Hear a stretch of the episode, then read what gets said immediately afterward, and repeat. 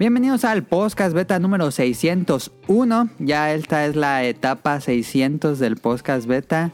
Eh, y para esta ocasión especial estoy grabando con una persona que nunca había estado en el podcast beta, pero yo tenía muchísimas ganas de invitarla. Porque mm, eh, eh, grabo con él, grabo con él de manera un poco recurrente. Él es una grandiosa persona y me invita a su podcast, entonces había quedado yo de invitar a, voy a decirlo de una vez, César o Scrot, dos Scrot en Twitter de a él lo van a, reconocer por Dream Match. tiene su propio podcast que se llama Dream Match y generalmente habla mm, temas de anime, pero también toca otros temas más generales como películas, libros, eh, vivencias en el cerro. Eh, y por fin, por fin lo tenemos aquí en el podcast beta. Ya faltaba. Eh, con él... Bueno, él es una...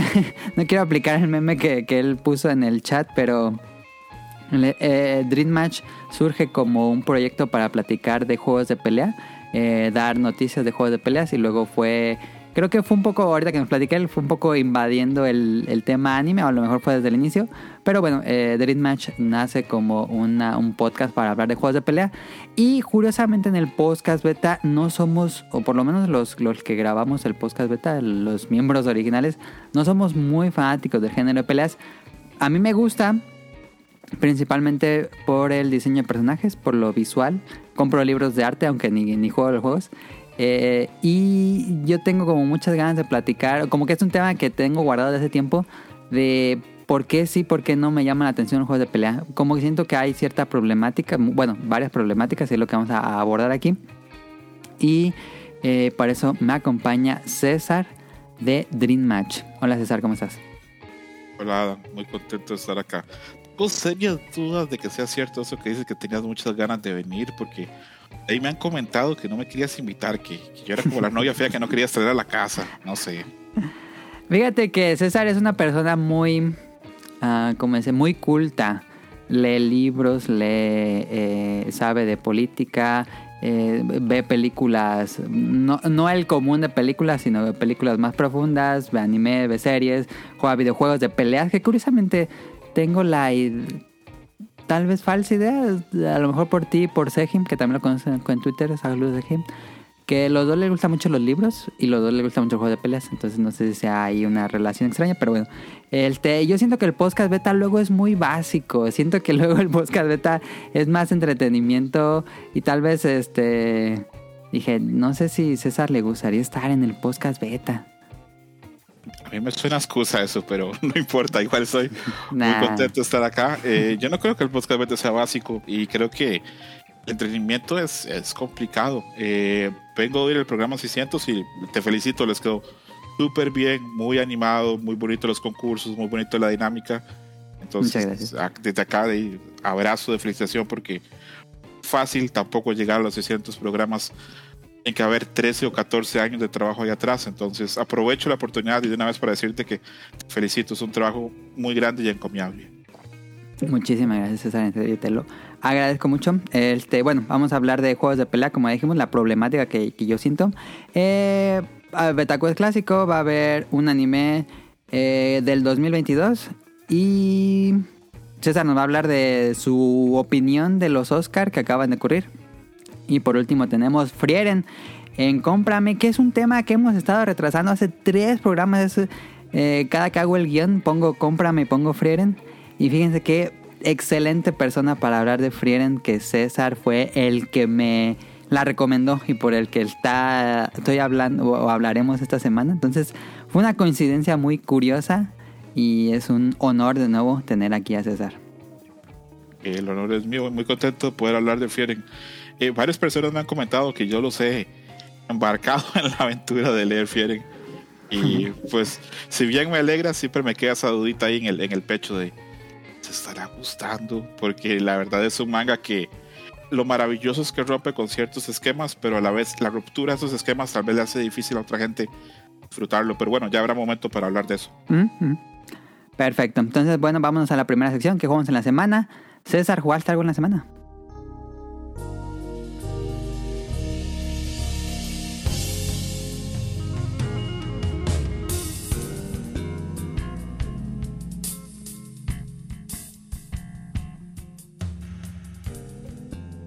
Eh, va a sonar sorprendente, pero estoy intentando empezar a jugar Terra Enigma nuevo, el famosísimo RPG de, 16 bits. Eh, mi problema actual es que no se puede jugar de una forma legal y no, quiero recurrir a la legalidad. Eh, esos juegos famosos que hizo Quintet en el pasado, pues están ahí flotando en una nebulosa. Eh, hay mucha gente que dice que va a pasar algo con ellos, gente dice que no. Entonces, creo que de aquí a la otra semana voy a tomar la decisión de ver cómo, cómo lo juego, porque repito, eh, lo jugué hace muchísimo tiempo, me encantó. Y también quisiera tener la oportunidad también de volver a empezar a jugar Golden Song, pero también tengo que caer otra vez en la yuntía si me espero que lo pongan al Switch Online, si caigo en los mares de la piratería. Que ya viene, ¿eh? yo me acuerdo que fue de los juegos que ticiaron, ¿no? Que ya venía Golden Sun, creo. Sí, sí, lo anunciaron. Que es un juego el que la gente habla mucho, pero yo no sé si la gente que lo habla, todo el mundo, que todo el mundo comenta si todo el mundo lo jugó. Lo ha jugado. Creo que es el fenómeno de Shenmue, que todo el mundo dice, sí. yo jugué Shenmue. Y, uno, y yo que sí jugué Shenmue en esa época decía, es mentira, nadie jugaba Shenmue. Éramos muy pocos. si toda la gente que juega Shenmue, que dice que jugó Shenmue, hubiera jugado, nunca hubiera quebrado Sega.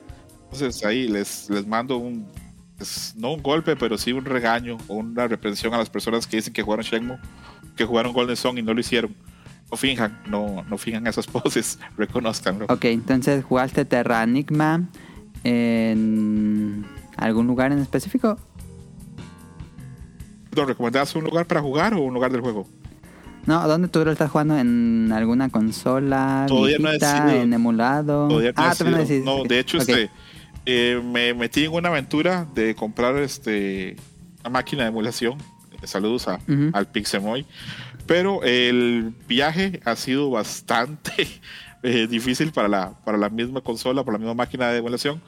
Porque salió de Schengen, China, hace, hace 15 días. Luego estuvo una semana en Nueva York, en una bodega hasta en unos pocos días va a estar llegando a Atlanta, entonces eh, voy a tener un viaje corto pero sabroso para poder recogerla. Creo La consola ha viajado más que yo. no creas, a veces pasa. a veces pasa.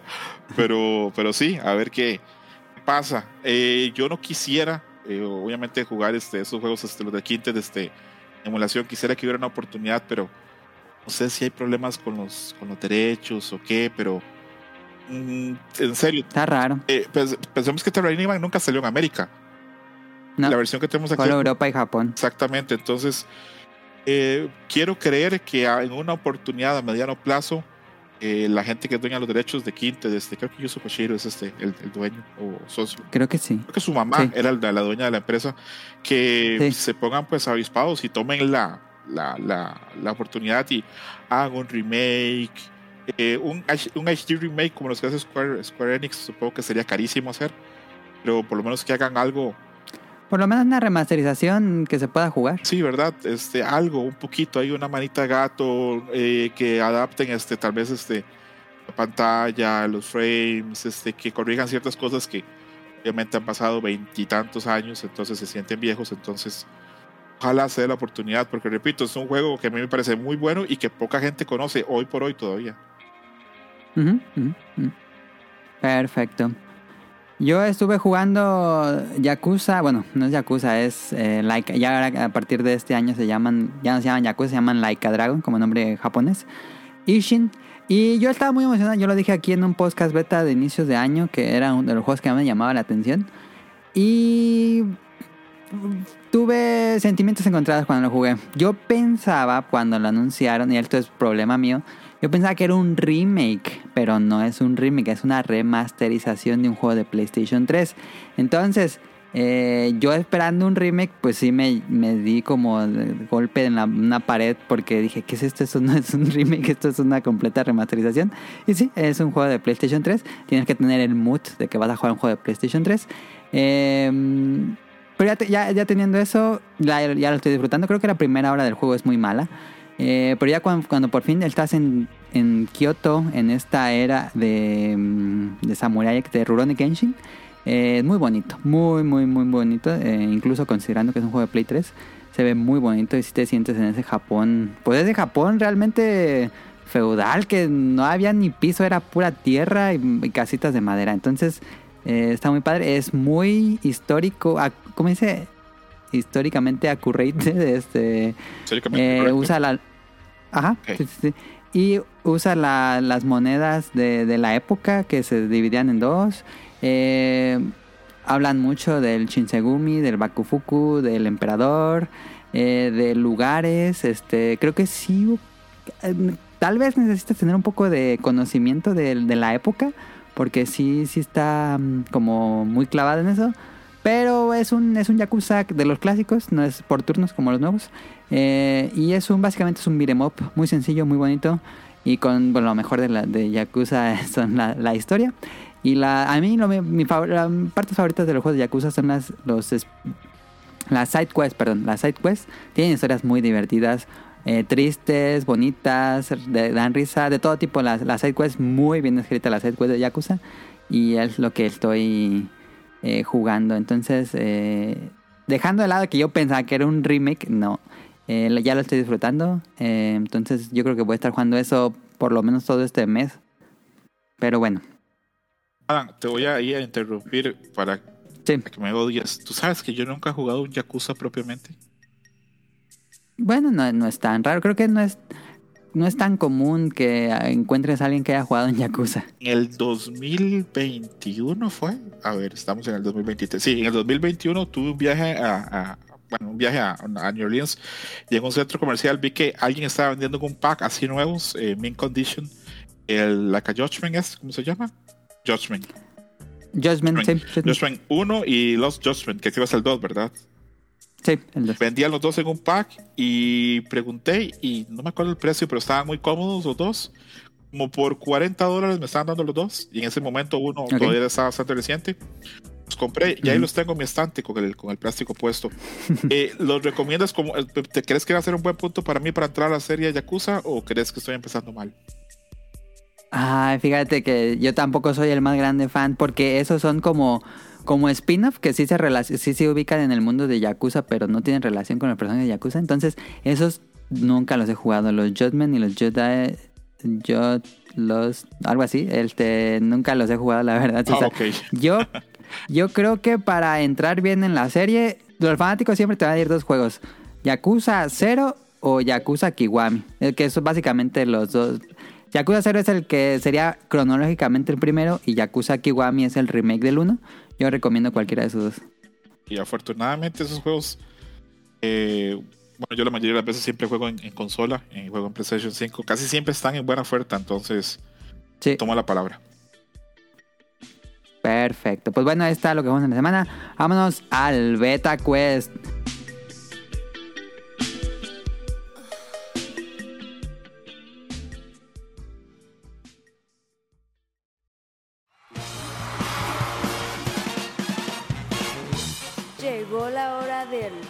Quest.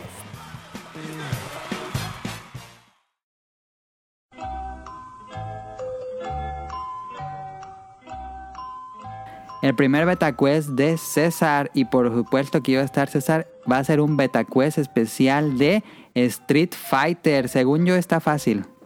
Uy, Dios, no vamos a quedar mal con esto, ok. Cinco preguntas, cada pregunta tiene cuatro opciones, nada complicado, entonces vamos a comenzar. No llegó, por cierto, no dije, no dije, este, a lo mejor se une Tonali más adelante, no me ha dado mensaje. Y Caro sí me dijo que no iba a poder porque Caro está en un viaje de su trabajo, entonces no, está en la ciudad. Em, entonces, bueno, comencemos. Primera pregunta. ¿Cuál de los siguientes personajes no aparece en Street Fighter 2 de World Warrior? ¿Cuál de los siguientes personajes no aparece en Street Fighter 2 de World Warrior? Las opciones son I Honda, Balrog, Sagat o Akuma. En los World Warriors ahí no aparece Akuma. Y esa es la respuesta final. Y la opción correcta es Akuma, ¿es correcto? Akuma no aparece en The World Warriors. Eh, punto para César. Segunda pregunta.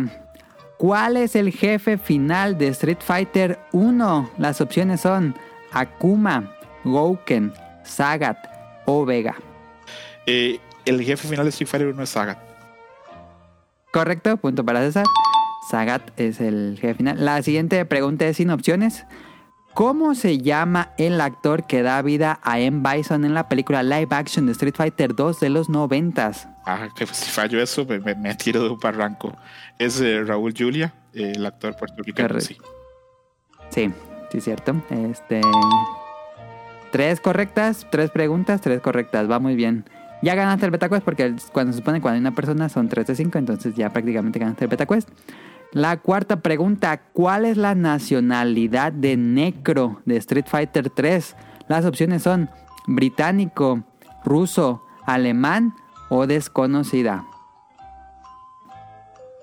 Uy, ahí sí me agarraste contra pierna, Voy a decir, sé que su stage es en Rusia. Es en Rusia, perdón. Voy a decir ruso, pero la, desconocida me, también me, suena, pero voy a decir ruso. Es correcto, ruso es la nacionalidad de Necro de Street Fighter 3. Punto para César. Y última pregunta. ¿Cuántos años pasaron desde la salida de Street Fighter 3 a Street Fighter 4?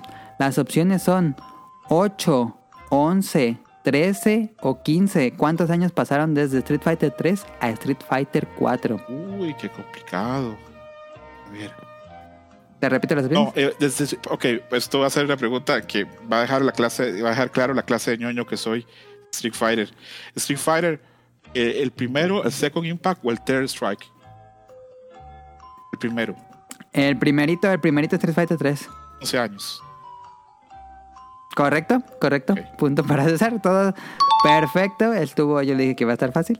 Eh, realidad, no, digo, perfecto. Para, si eres así muy clavado y muy ñoño como yo de juegos de pelea, sí, pero no estaban tan fáciles. Ahí está el beta quest de esta semana. Perfecto, vámonos ahora sí al tema principal.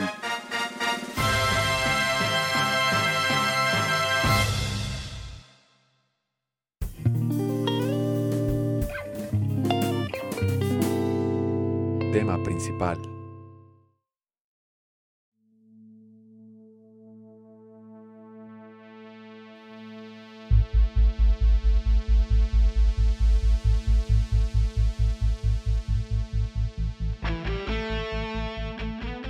Esta semana el tema principal, como ya les mencionamos, le, tal vez suena un poco a clickbait, pero no, tal vez no. Eh, el título de El problema de los juegos de peleas. Eh, esto va a ser, como les dije al principio, yo... Por eso es un tema que no quería hablar, porque sé que los, los jugadores de juegos de peleas son muy apasionados. Y si tocaba este tema sin tener a un experto en el tema, me iban a comer. Entonces, que bueno que ya tenemos aquí a César, pero bueno. Em, personalmente, yo nunca he sido un gran fanático del género. Yo, yo, soy, yo era muy fan. Tuve mi, época de juegos de pelea a, inicios del 2000, eh, finales de los 90 con, con Marvel vs. Capcom. A mí Marvel vs. Capcom me, voló la cabeza.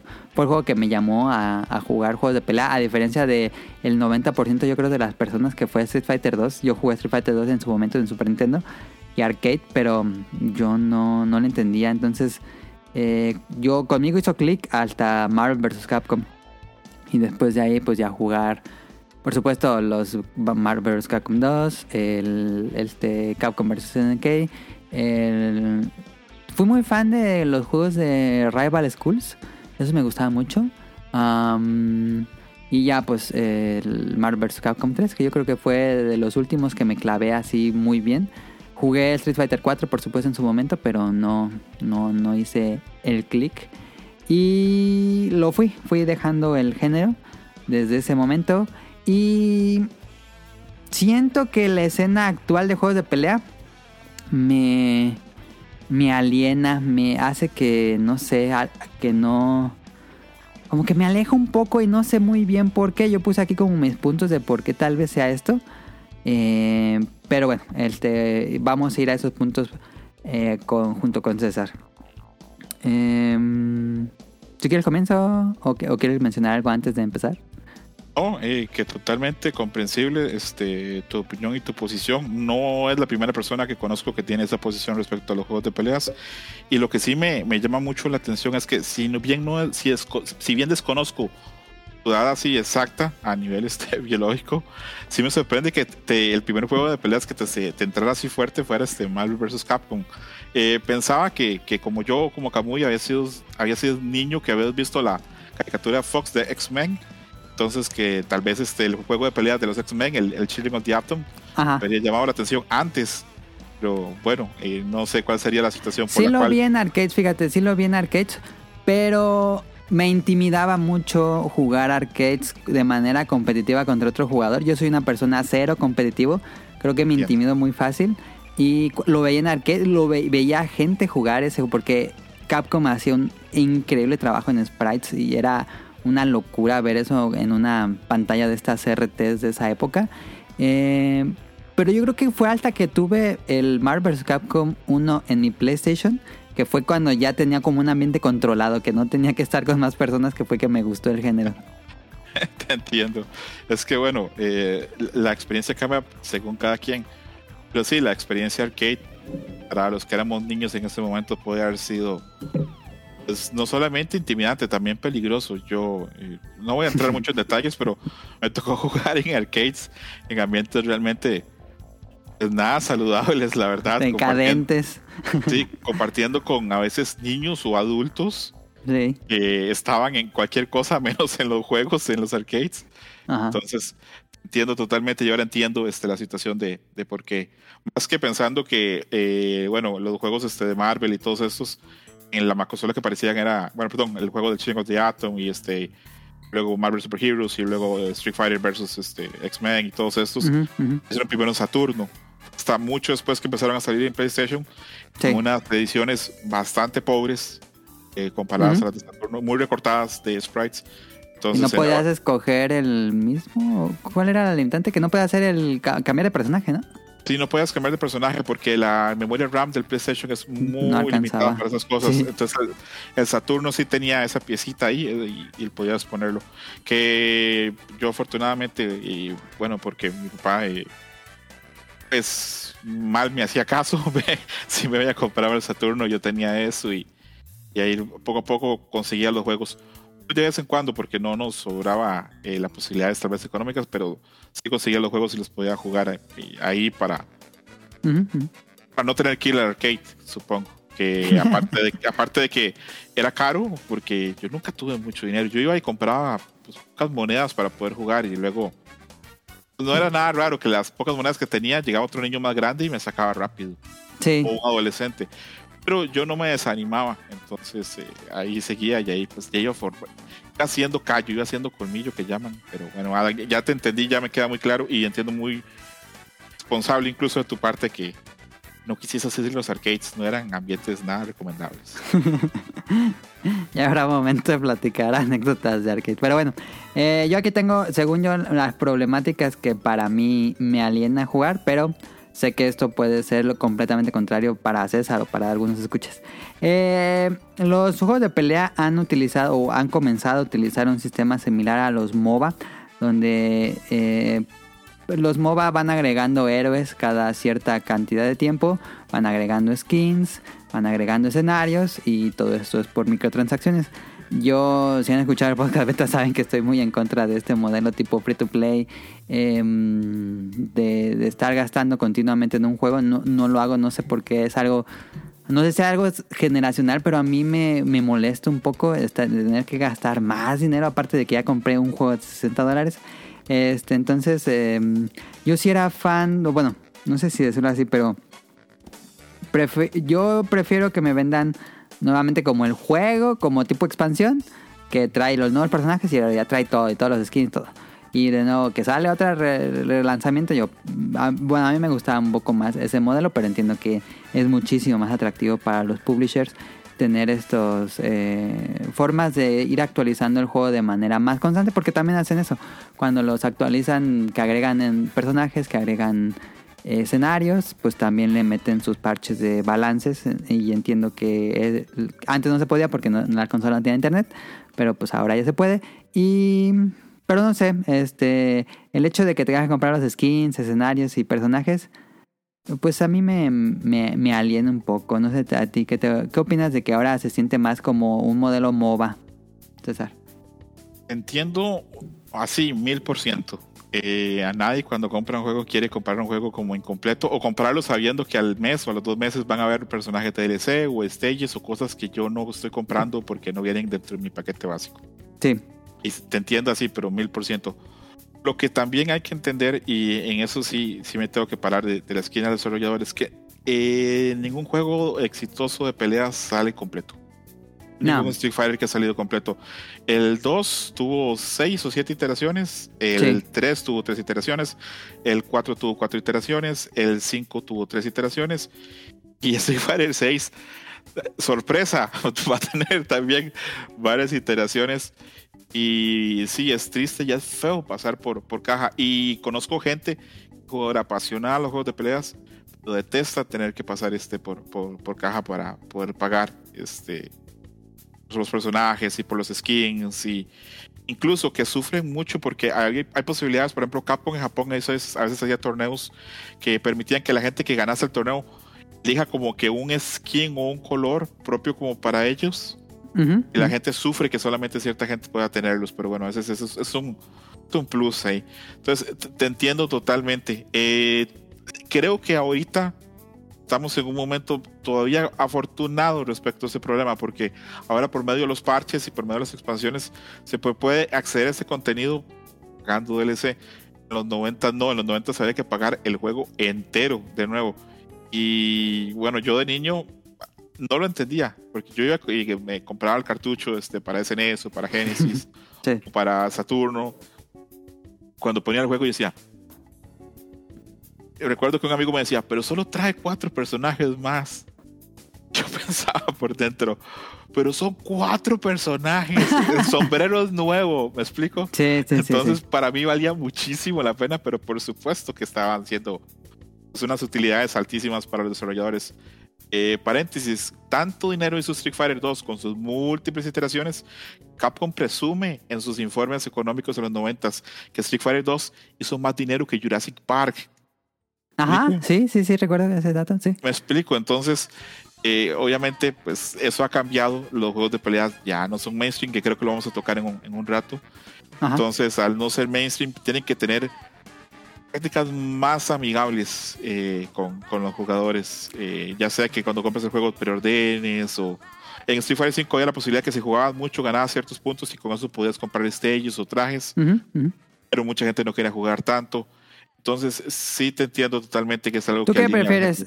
¿El modelo antiguo o el modelo nuevo? El modelo nuevo, porque comprar un juego de cero otra vez es, es complicado. Pagar 60 dólares de nuevo es complicado. Las iteraciones ahora son 30, 40 dólares. En algunos casos son iteraciones que traen mucho contenido y uno dice, bueno, acá hubo mucho trabajo, acá hay un rebalanceo, acá hay una mejora de las texturas de 35 personajes. Pero Entiendo totalmente. Eh, consejo para la gente que no quiere decir codo, pero que cuida mucho su dinero y quiere aproximarse a los juegos de peleas.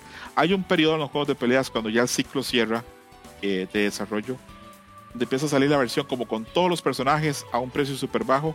Es un momento excelente para entrar al juego, para disfrutarlo, no para, para aprender ni para competitivo, que el mejor momento para aprender competitivo es cuando inicia el ciclo del juego, cuando sale. Pero para disfrutarlo, pues como tomarlo así como lo más sabroso como el ciclo del juego, lo mejor es llegar al final. Por ejemplo, yo compré Mortal Kombat 11 como en 11 dólares hace un tiempo. Con todo, con todo, y lo disfruté y lo jugué y pensé, esto no lo voy a jugar competitivo, esto no lo voy a jugar en línea.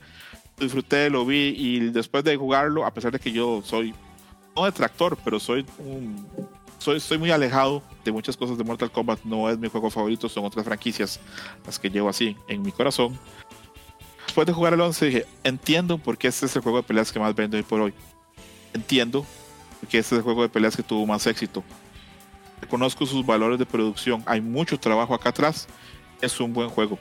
Y podrían hacer lo mismo la gente que nos escuche con otros juegos. Ahorita SNK tiene varios juegos que están completos, están a precios de broma. Street Fighter también está a precio de broma. El Gran Blue también está a precios de broma. Entonces, si les interesa eso, probarlos y no van a querer entrar así a modos competitivos, tal vez tu caso sea ese, ah, puedes comprarlos ahorita en el cierre por menos de 20 dólares y compras el paquete enorme como con los 40 personajes, todos los stages, todos los trajes. Y lo puedes jugar, lo puedes jugar, lo puedes disfrutar perfectamente. Perfecto.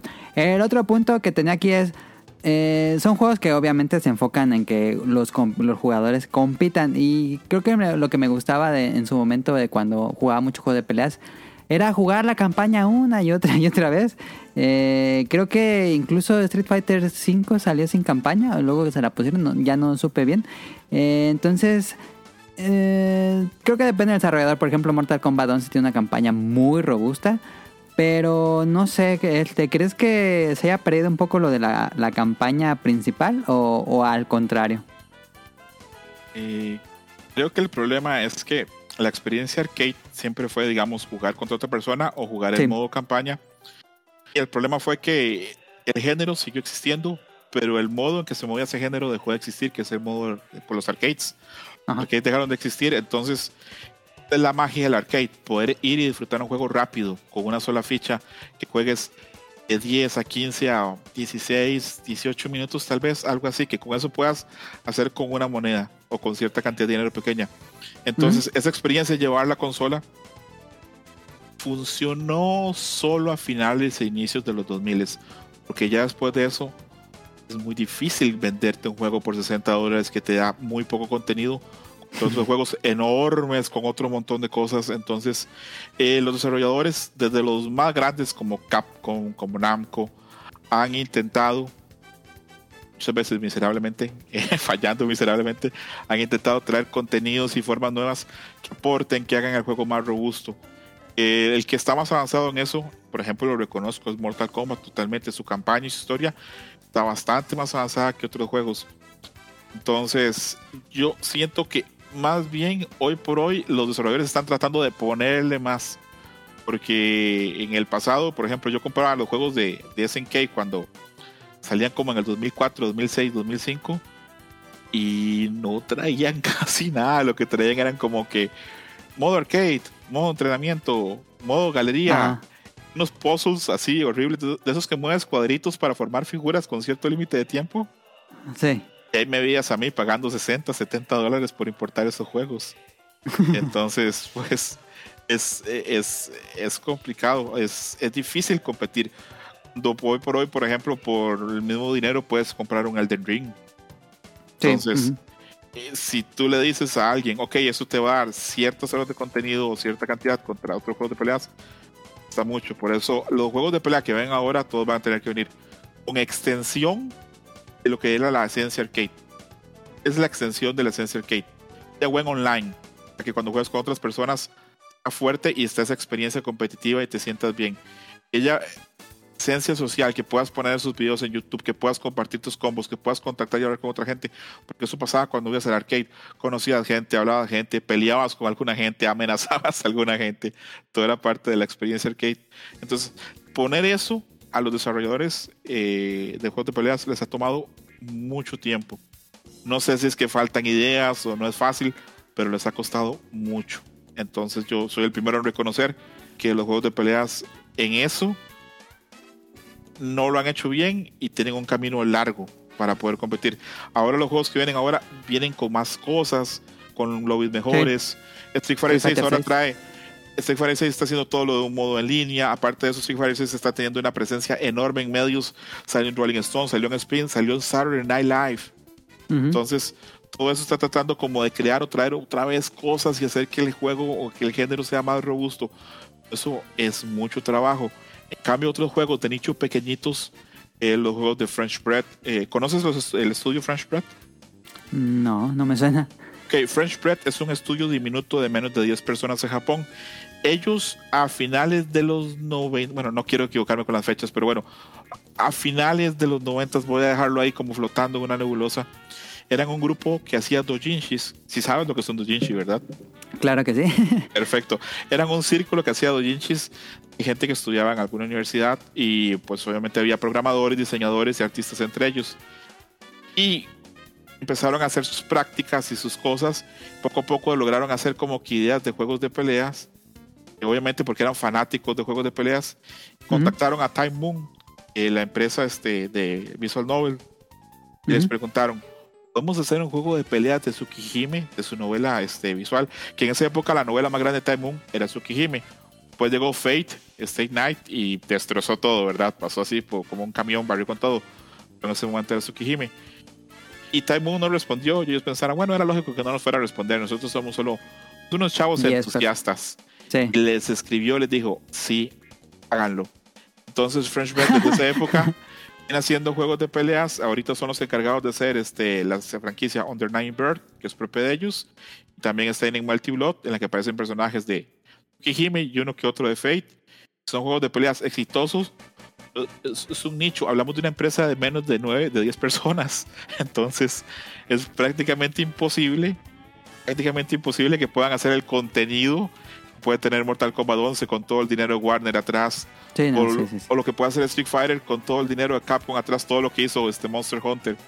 Entonces, pues, con un precio reducido, pero aún así presentan un buen producto. Y hacen lo que pueden. Las animaciones de los supers están hechos por el estudio A1 Pictures, que hace Kaguya Sama y otros este, animes famosos. Y ellos hacen las animaciones. Entonces, eh, respondiendo a tu pregunta y volviendo a eso, es se está intentando hacer mejor y hay estudios que con poquito hacen mucho. Creo que en esa situación se hace más que antes. Por hoy, y creo que eso es una, creo que me lo vas a preguntar más adelante, pero lo voy a responder de una vez. Por hoy hay menos juegos de peleas que antes, pero los que hay son mejores. Entonces, creo que en eso están intentando dar más, hacer más cosas, este, eh, no solo sea el modo pantalla, no solo haya campañas, no solo haya torneos, que haya online, que haya online ranked, que haya un modo historia, que haya algo que se pueda aportar, que haya misiones, que haya entrenamientos, que haya otras cosas. Porque repito, es muy difícil competir con un género que está basado en esencia arcade, o sea, de jugar un rato contra otros monstruos, contra otros juegos que están destinados para jugarse 70, 100 eh, horas. Yo le metí a Persona 5 Royal, le metí 128 horas. Oh, Yo lo, lo, platiné, o sea, lo, logré sacarle todos los, los trofeos, para, darte un ejemplo. Entonces, es muy difícil para un juego de peleas competir contra algo así. Entonces, yo comprendo a los desarrolladores desde la lucha en la que están y que están intentando hacer cosas y que están mejor que ahora. Antes, sí. Pero tampoco te voy a mentir, no es el, el producto total como, como, como debería ser. Pero tengo fe que los juegos nuevos de peleas grandes que vienen, por ejemplo, Street Fighter 6, viene Tekken 8, Mortal Kombat 12 eh, para este año que van a traer más aporte. Viene también uno que es mediano, que es Grand Blue Fantasy Rising, no sé si lo has visto. Sí. Ese va a ser este ese sí es un poquito más una extensión que un juego nuevo, pero igual le hicieron una manita de gato bien grande, van a traer muchos personajes y un montón de cosas nuevas. Se va a traer un modo como de Ahí se me va el nombre de este juego que fue muy famoso, algunos Fall Guys. Eh, trae cosas como Fall Guys de, los personajes y mecánicas para que la gente tenga algo que hacer aparte de los juegos de peleas. Entonces, coincido contigo en que sí, eh, no es tan rica a veces la experiencia en los juegos de peleas, pero sí te puedo asegurar que se está intentando mejorar y meter muchas cosas. Alguna gente ya lo logró como Mortal Kombat 11 y otros están en camino de. Tal, tal vez suene polémico esto, pero ya nos dijiste ese estudio japonés que tiene los precios reducidos. ¿Crees? Es una pregunta que ahorita se me ocurre. ¿Crees que los juegos, considerando lo que acaba de decir, ¿crees que los juegos de pelea deberían tener precios reducidos? Pues si, si ya van a adoptar mecánicas de microtransacciones. Depende cuál. Si es una iteración totalmente nueva, como es Street Fighter 6, que tuvieron que hacerlo de cero con el RS, con, el, con, el, motor, eh, que está lleno de unos detalles enfermizos que son solamente para fans. Por ejemplo, eh, ¿has tenido chance de ver a la personaje Kimberly, a la nueva Street Fighter 6? Eh, descríbemela porque no, todavía no me prenden los nombres. Es afroamericana con una blusa roja, con un este pant negro, con un yoga pant negro, eh, ah, con trenzas.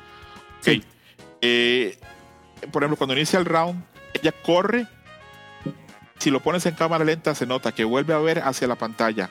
Sonríe al jugador coloca sus manos en la posición de Guy de Final Fight, que es su maestro en el juego. Entonces, eso es un detalle que demuestra horas de producción que es casi imperceptible.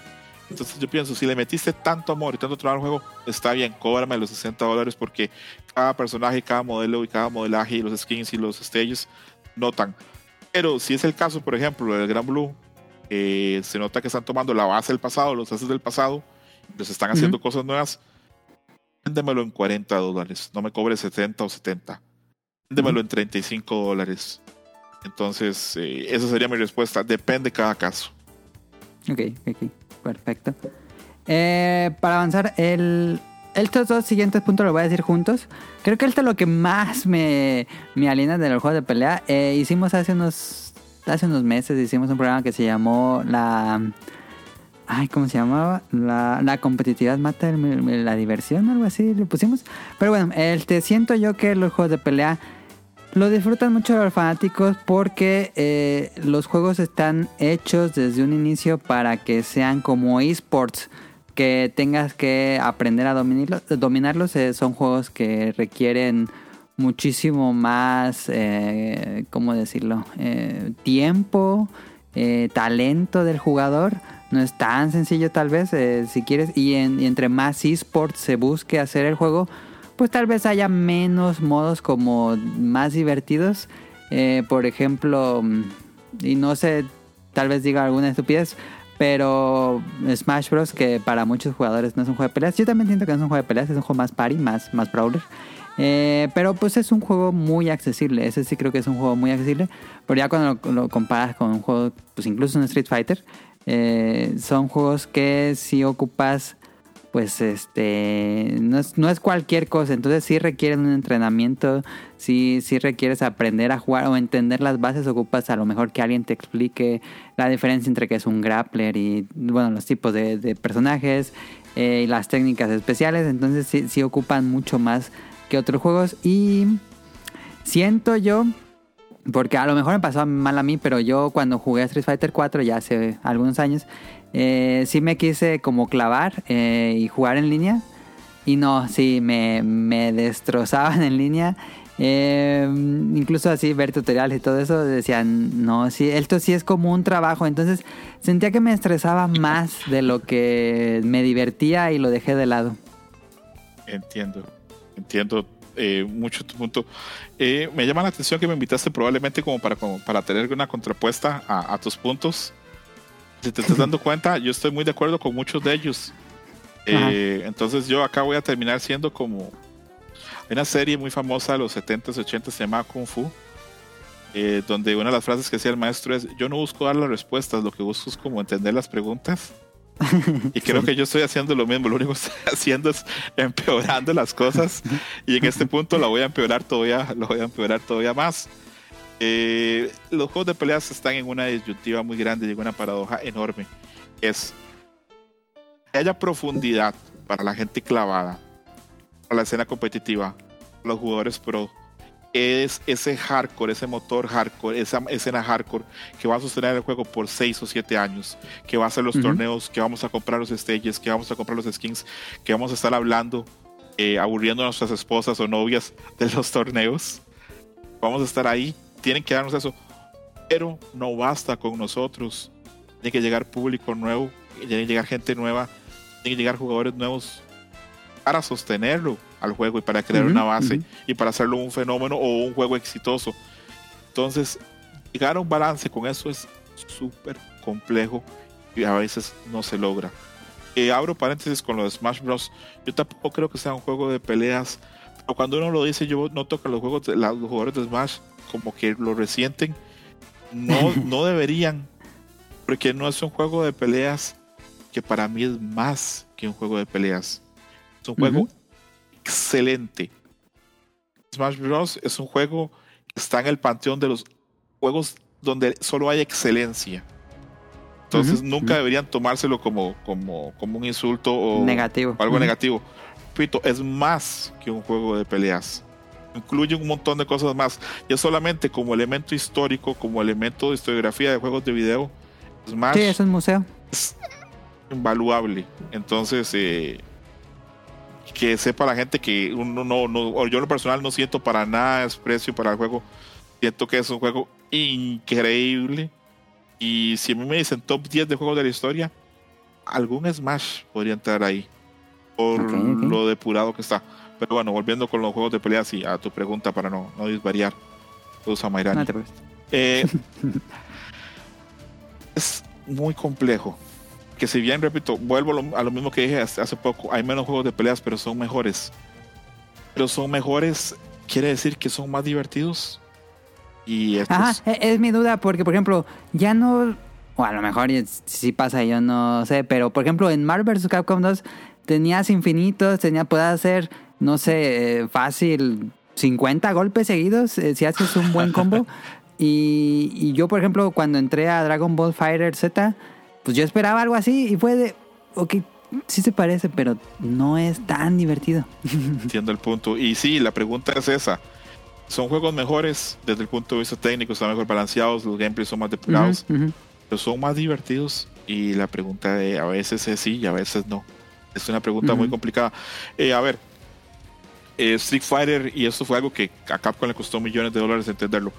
Street Fighter 3 es el mejor juego de peleas, el más técnico que se ha hecho. Probablemente sí. Probablemente sea este el juego más caro también en desarrollar porque Capcom duró muchísimo tiempo. Cuando terminó el 2 seguía sacando iteraciones. Se dio pie a probar con otro montón de fórmulas. Vamos con monstruos y hacemos Darkstalkers. Probemos con robots. Eh, probemos, con, probemos con todo. Y otra gente, todo el mundo llegó a la escena de los juegos de pelea así. Probemos eh, con dinosaurios, Primal Rage. Probemos con engendros en Killer Instinct. Probemos con Ahí se me está yendo. Eh, con muñecos de plasticina, Clay Fighter. Muñecas, ajá, Clay Fighter. Probemos con lo que sea, probemos con personajes de IPs que ya existen, probemos con nuestras lecturas de cultura popular. se probó de todo. Pero no por ese caso se hizo un juego o se depuró la fórmula, se mejoró. Ya al final de los 90, ya Capcom había probado tantas cosas que hizo el experimento de Red Air. ¿Conoces Red Air? Ah, sí, sí, sí, sí, sí. Ahí eh, ya, tipo RPG. Exactamente, ya ahí empezó a decir, esto ya no estamos avanzando, ya la fórmula está acabada, entre lo que nosotros hacemos, lo que hace SNK, ya no hay para dónde ir, o ya no hay este espacio para, para dónde tomar, tenemos que empezar a probar cosas nuevas. Entonces empezaron a meterle cosas de RPG y al final termina siendo un proyecto fallido porque está cortado. Se nota que el juego iba a tener más cosas, pero que no se pudo. Porque obviamente la inversión de desarrollar los sprites para el CPC3 para locos, eh, simple y llanamente era una inversión así descomunal. Y lo mismo pasó con Street Fighter 3, de cuando se terminó el 2 dijeron, ok, tenemos que hacer una secuela sea lo máximo y se invirtieron años de investigación, se invirtieron años en diseño, se invirtieron años en música, se invirtieron muchísimo tiempo.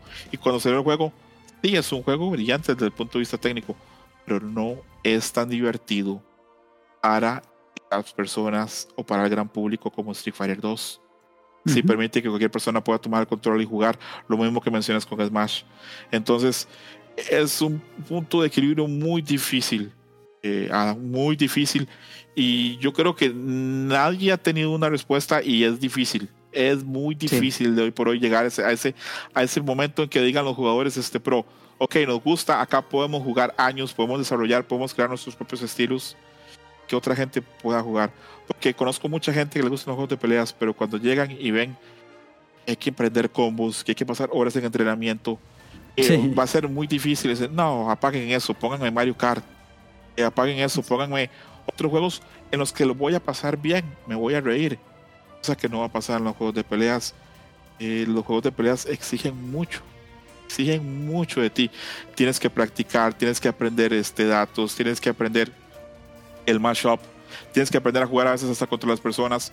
Y aparte de todo eso, tienes que aprender a llevar todo eso que aprendes a una situación una circunstancia que hay gente que le genera nervios, que es competir contra otra persona. Entonces... Sí, sí, sí, eso me pasa a mí. y aparte, ya que lo aprendiste, llegó una nueva actualización y hubo bufeos y nerfeos. Sí, entonces no hay un punto fácil. Hay otros juegos que están intentando hacer, por ejemplo, el año pasado apareció en F-Duel, es un juego que tenía controles simplificados, eso quiere decir que tiene ciertos golpes y que tiene un botón para poderes especiales, que eso permite que tú puedas jugar y hacer combos y otras cosas. Es lucido, y da para profundidad, ese tipo de cosas. También pasa con el Gran Blue, el Gran Blue es simplificado, tiene cosas que puedes hacer con un botón o ataques que puedes hacer con otra cosa. Street Fighter ahora va a traer controles también intuitivos de que va a haber un botón para poderes. Entonces, y eso te permite hacer ciertas cosas. A veces se agregan autocombos. Repito, los desarrolladores no son tontos, no son pendejos. Ellos saben que la, así, la, la pared, así, la muralla de accesibilidad a los juegos de peleas, para que sean exitosos, se tiene que caer. Pero, ¿cuál es el problema? Que la base hardcore se, mm, mm, mm, no, tengo 25 años jugando, se tienen que chingar aprendiendo, se tienen que romper los dedos como yo me los rompí por muchos años. Es muy difícil llegar a un acuerdo. Por ejemplo, mucha gente está muy molesto con el último Guilty Gear porque lo sienten que lo hicieron más tonto, lo hicieron simplificado.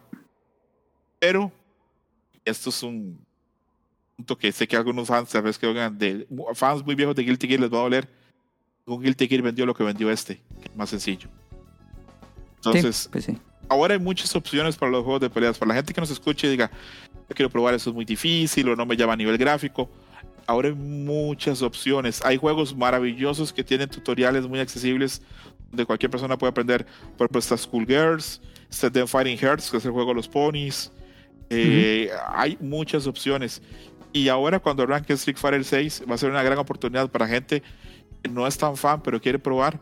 Que va a traer modos simplificados. Va a traer un modo también para pelear con una moda de voleibol y otras cosas. Eh, hacerlo más divertido. Entonces, entiendo así, pero por mil este, el, el tema. Y me gustaría decirle a la gente que, que, no le tengan tanto miedo, que se den chance de probar. Si tienen posibilidad de compartir o aprender a jugar con un amigo, sería maravilloso. En muchas partes, y esto no puedo hablar por, por, cada país o por cada comunidad, pero a veces se dan torneos semanales. Si tienen chance de ir y participar y aprender, es maravilloso el, el, factor. Así como tal vez de 100 personas habrá algún culero que te diga algo feo, pero para eso habrá 99 personas que te digan que hiciste bien, que hiciste mal, que te den consejos. Eh, repito, entonces... Ese es el punto para, para la siguiente pregunta. ¿Crees que la comunidad de jugadores de juegos de pelea son tal vez... No sé, te va a sonar raro, pero tal vez porque a lo mejor hay un gran número de hombres, personas eh, de género masculino. ¿crees que haya, no sé, como que esta tendencia a medírsela, de, pues de que se vuelva medio tóxica, de que sea muy, muy agresiva la comunidad? Sí, hay de eso, porque el género eh, de competitividad de uno contra uno llama mucho a ese tipo de personas y llama mucho a esos comportamientos. Acá uh -huh. no voy a venir a decir, no, todos somos amigos, todos somos muy, muy padres. No es cierto. Hay gente que es bien culera jugando juegos de peleas. Pero hay gente muy buena también y muy amable que está como dispuesta a, a, jugar contigo y aprender. Y es cuestión de darse el tiempo y como de, de salir, eh, de, de, conocer gente o por lo menos de salir en línea a probar, este, eh, a, a jugar. Pero sí te entiendo totalmente el punto y sí hay gente que es, es complicada y sí hay un punto eso como de medírsela también, sí, por supuesto que hay de eso. Y hay también este grupos o sectores de la comunidad que son muy elitistas, creen que porque ellos tienen cierto nivel, solo ellos saben del juego, que solo uh -huh, ellos deberían uh -huh. tener opinión sobre lo que pasa el juego. A mí esa gente me da mucha risa porque eh, no, no, pasan de ser un grupo pequeño y ellos creen que la empresa va a responder, o sea, que el juego, un juego que tiene que tener millones, tiene que responderle a un grupo como de 3000 vatos. ¿Me explico? Uh -huh, Eso siempre me, me, me, ocasiona gracia cuando se quejan y se enojan y que entienden de que, que ellos compren tres copias cada uno. Eso es insignificante respecto al gran público. Entonces, uh -huh. eh, sí, entiendo totalmente, pero hay gente con eso. No es solo el. A ver, ya está la gente. Hay gente que es así jugando FIFA, hay gente que es jugando así Counter Strike, gente que es jugando MOBA, hay gente así. Sí, sí, sí, sí, hay como um, estereotipos, los FIFAs, mm. los de peleas, sí. Entonces, eh, no es que sea solamente o que polule más en los juegos de peleas, yo creo que está partido como en todos los géneros. Pero sí hay gente también este, chida en los juegos de peleas. Yo quiero pensar que hay gente amable que te, que te puede ayudar, que te puede explicar cosas. Uh -huh. eh, por ejemplo, eh, mi amigo Robert Pixelani hacía un torneo hace tiempo que se llamaba Torneo Tortuguitas el nombre no es muy este, amistoso, pero era gente, él lo hacía pensando en gente que no tuviera más de dos meses jugando Street Fighter. Y ahí participaba Yuyus y participaba otra gente. Era muy divertido y era muy enriquecedor. Cuando tú veías a alguien que estaba aprendiendo y cómo mejoraban, era hermoso. Eso es algo hermoso. Y cuando juegas con alguien y aprende contigo, y luego llegan las semanas y ves que ya luego te gana rounds, y luego ya te gana, a veces incluso se vuelven mejores que tú, ah, es muy bonito. Es, es, muy bonito. También da coraje porque uno pues, también se. Ajá, sí, porque tú ya tienes tiempo y ya la apenas aprendiendo y te gana. Sí, pero aún así es muy bonito porque puedes ver el crecimiento de las personas. Y no sé si la pregunta está ahí en tu lista de que por qué somos tan apasionados los jugadores de peleas o. Sí, sí, sí, sí parte de la misma pregunta. Ok. Pero es que hay magia en poder enfrentarse a gente y poder vencerlos a veces con estrategias distintas a veces este, aprendiendo patrones de juego, a veces por tu ejecución, a veces por tu plan. Eh, hay las... Siempre es bonito ganar en los juegos de peleas. Perdón, siempre es bonito ganar en los juegos, siempre es bonito jugar en los, ganar en los juegos y hay responsabilidad en el triunfo, ese tipo de cosas. Pero sin faltarle respeto a ningún género o a ninguna otra cosa, hay pocos géneros donde sea haya tan poca piedad haya tan poco espacio para echarle la culpa a algo más en los juegos de peleas. Entonces, cuando tú ganas, sí. sabe mucho. Porque tú sabes que es, fueron decisiones totalmente tuyas. Eh, se enfrentan en unas en igual, casi, no en igualdad de condiciones porque solo que juegan con el mismo personaje sería como igualdad total pero porque hay tiers hay personajes más fuertes que otros y todo eso pero reconforta mucho y si es algo que has practicado que has llenado, que has entrenado por semanas, si lo logras poner a práctica en un match, si logras ganar un match con algo que has practicado eso, he llenado de una forma y te da una, no sé, te reconforta. Increíble. Es muy satisfactorio, sí. increíble. Eh, mi abuelo trabajaba en, en construcción de casas y barcos y él siempre decía, tenía una frase que decía, es bonito cuando cuesta. Porque cuando las cosas cuestan y las ah, logras, sí, sí, sí, sientes cabrón y te sientes muy bien son pocas las cosas que te pueden llenar como jugador, como jugador, que luego cuando logras ganarle a alguien que te ganaba antes en el arcade o, en los juegos de peleas. Pero para hacer eso es un camino largo a veces. Entiendo mucha gente que no quiera seguir ese camino, que quiera una gratificación o un juego que lo haga sentirse bien desde el día uno. Entonces, eh, totalmente aceptable y entiendo que, que, los juegos de peleas este, tengan la popularidad que pueden haber tenido en otro momento porque son más difíciles y porque exigen. Pero repito, y con eso quiero como que, que ese sea como mensaje final, para que vean que soy como embajador de los juegos de peleas y que dejo un mensaje positivo. Ahora hay muchas opciones, hay muchos juegos muy accesibles, los juegos nuevos vienen con controles simplificados y les aseguro que si ustedes empiezan a jugar con controles simplificados, pues pueden probar con controles más, más avanzados o se quedan así igual pueden jugar, igual pueden competir. Ahora hay muchos modos ranked. Cuando arrancan los juegos hay muchísima gente jugando. Van a poder jugar con gente con niveles similares a los suyos. Pueden pasar bien. Si pueden jugar con hermanos, es maravilloso. La gente que tiene chance de jugar en la que vive con gente que puede jugar. Nunca fue mi caso. Este, yo no, nunca tuve. Mi, bueno, mi hermana mayor me llevaba muchos años y no estaba interesada en jugar juegos de peleas. Pero la gente. Sí, acá, acá sí fue mi caso con eh, cada fin de semana con primos y todos los días con mi hermano. Entonces, si pueden darse ese chance, es hermoso. Y repito, a, a, ti que te gusta mucho el diseño y que eres un gran ilustrador, eh, ahora hay opciones de todo a nivel visual. Este, no sé cómo ves Schoolgirls, el juego de los ponies, o viene el Tekken 8 que ahora tiene un estilo así súper eh, pues parece que esto es como, no sé, muchas cosas. Está el Mortal Kombat, que es el Fast and Furious de los juegos de peleas. Eh, entonces hay muchas opciones. Dense un chance a, ver cómo les va. Dense un chance con juegos baratos. No, no, no vayan y compren uno caro, compren uno así, jueguenlo entre amigos. Y es probable que, que encuentre un espacio. Yo creo que un buen mensaje sería no intenten convertirse en un jugador profesional.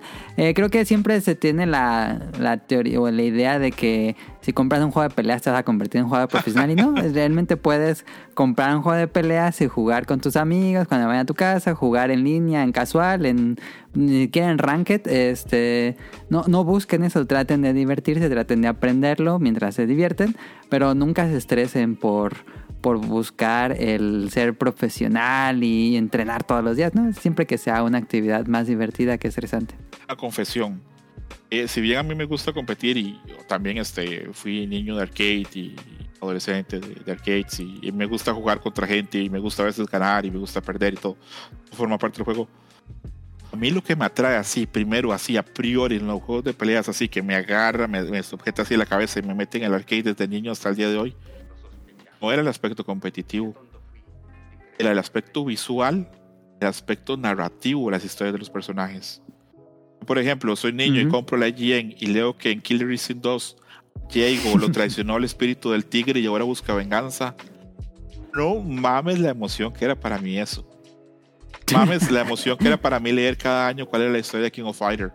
No mames la emoción que era para mí leer el Samurai Shodown, cómo algunos personajes habían muerto y cómo seguían sus historias, como hay uno, por ejemplo, que mató a su esposa y el espíritu de su esposa lo acompaña, otro que está enfermando y que anhela estar con una mujer, pero sabe que no es de su misma clase social, entonces pues no puedo optar por ella, solamente puedo verla de lejos. Todas esas cosas de narrativa a mí me mamaban. Yo era feliz, ahora que dijiste que tú eras feliz jugando la, la, el modo campaña, era feliz también llegando después de escuela vendiendo mis consolas y jugando las historias de los personajes a sacar los finales. sí, eso me gustaba mucho, con cada personaje sacar su final. Y a mí eso me fascinaba, eh, me encantaba ver las ilustraciones finales. Eh, y esas cosas me, me, llenaban muchísimo. Mm, recuerdo mi alegría de ver este ver a, a San Jeff bailando con Gorbachev al final de Street Fighter 2. Eh, el final de Ryu de Street Fighter 2, que es súper épico, que la gente dice, ¿dónde está Ryu? ¿Dónde está Ryu para que lo aclamen sus, este, sus admiradores? Dice, no, Ryu se fue. Para él la ceremonia no significa nada, la batalla lo es todo. Y ponen una foto, una toma donde Ryu va caminando al atardecer. Sí. Mames, yo me quería que se me para así los pelos en el brazo de la emoción. Ah. Sí. Entonces, hay muchas cosas también en los juegos de peleas, no solo competir, si quieren entrar y aprender de las historias, aprender del aspecto de diseño, aspecto del diseño de juegos de peleas, el trabajo que hace Capcom, por ejemplo, tomar personajes de cómic, inventarles el juego, la forma en que pelean, eso es de genios. El hacer que, por ejemplo, que Wolverine sea un personaje de Rushdown, eh, eh, Magneto sea un personaje, digamos, de soneo, que talaje de lejos, que vuele, todo eso es de genios. Si se interesa tal vez este, los juegos de peleas, este, hay gente que le interesa solamente ver cómo los transmiten a nivel de redes y a nivel de streaming. Hay gente que le interesa castear, hay gente que le interesa narrarlos. Eh, es un mundillo bastante rico. Hay gente que le interesa las apuestas que hay detrás de los juegos de peleas. Entonces, hay, mucho más en ese mundillo de, juegos de peleas y creo que por tantas razones es que los, los jugadores son como tan apasionados. Yo tengo una pregunta. ¿Cuál juego, ahora que mencionaste que a ti te gustaban también mucho los finales, cuál juego cuando eras chavo era el que los finales te emocionaban más? Ah, va a sonar muy genérico porque es el mismo final para todos los jugadores. Pero, pero vi tantas veces ese final que, siempre me gustaba y lo dejaba, no lo quitaba. El de Marvel's Capcom 2, que ya todos están en el barco y se están tomando las fotos y se juntan como en una fiesta. Ese me gusta muchísimo. Pero si tuviera que decir un modo campaña, que es mi favorito, un juego de peleas, Soul Calibur 1 de Dreamcast tenía un modo de campaña tan robusto con un montonal de escenarios diferentes. Eh, me encantó ese, ese Soul Calibur 1, es increíble. Me alegra las rajadas que escogiste tanto, no, este Marvel's Capcom 2, pues hacer tantos personajes nuevos para hacer como que tantos finales este, tan variados como, como en el 1, que sí tienen finales distintos. Sí, en el 1 sí tienen. En el 1, por ejemplo, este Ay, me voy a. Me está dando una vergüenza increíble, pero se me está yendo el nombre del personaje que es el protagonista de. De los robots, que anda una cinta y una bandana. Jin. Que, que en un equipo era. Si juegas Jin y Ryu, eh, Jin muere. Y Ryu vuela al horizonte y se ve su sombra flotando atrás. Esas cosas a mí me llenaban un montón. Y hay detallitos que, que a mí me llenaban muchísimo. Ah, por ejemplo, cuando juegas Morrigan con, este, con Spider-Man en el, el, win quote, este, o la, la frase de, de Victoria, al Spider-Man diciendo, espero que Mary Jane no se enoje si llego tarde a casa, ahí abrazando y haciendo caras con, Morrigan. Entonces, eh, todos esos detalles, todo eso que creaban lore, a mí me fascinan los juegos de peleas. Y ahora en Street Fighter 6, hay cosas del lore que me fascinan. Tengo muchas ganas de saber por qué ahora Ken es este empleado de construcción. Muchas ganas de saber por qué JP tiene acceso a los poderes de tiene acceso al, poder de Bison. Eh, muchos detalles, muchas cosas. Si cuando salga Street Fighter 6 quieres invitar a alguien a abrir a la gente, acá me pongo a disposición. Ah, pues ahí está, miren, lo tenemos. no, no, necesariamente esperar a que salga Street Fighter 6 para que regrese César, pero, pero ahí está un episodio prometido. A ver, entonces, eh, dejando de lado los puntos que ya acabamos, quería pasar mejor. Generalmente las preguntas del público las hacemos al final, pero creo que vamos a romper mucho el tema si, si regresamos de nuevo al juego de pelea. Entonces, de una vez los leo. Em, no son tantas preguntas, más bien las preguntas las voy a dejar de todos modos al final. Voy a leer los comentarios. Nos escribe Torchic: Hola, por fin veo el tweet para participar. Yo creo que el tema se presenta principalmente entre la comunidad que si lo casualizan les molesta y se alejan del juego, y que los nuevos jugadores lo ven complicado y no le entran. Pregunta, mi juego favorito de peleas 2D es Street Fighter Alpha 3 y en 3D Mortal Kombat 11. ¿Los de ustedes les gustan juegos de pelea? Creo que César es más que que le gustan juegos de pelea. Eh, saludos a todos y aquí andamos y seguimos escuchando, aunque no participe porque no veo sus tweets. Saludos, creo que es un problema porque luego ponemos muchos tweets en la cuenta del podcast beta y no ven el tweet de convocatoria, pero bueno. ¿Respondemos o, eh, hasta el final? Eh, no, de una vez, de una vez. Ok, ok. Eh, bueno, primero que nada decirle que tiene un gusto excelente porque Street Fighter Alpha 3 es maravilloso y Mortal Kombat 11 está bastante bien y aparte a mí Mortal Kombat 11 se me hace, repito, como que el, el juego así como del papá, así como de los de generación de los 80s, está Terminator, está el Ah, sí, sí, toda la generación de, eh, de los héroes de acción. Sí, está Rambo. Eh, Está Spawn, bueno, Spawn es más de los 90, pero llena muchos vacíos y tiene pues, cosas muy interesantes.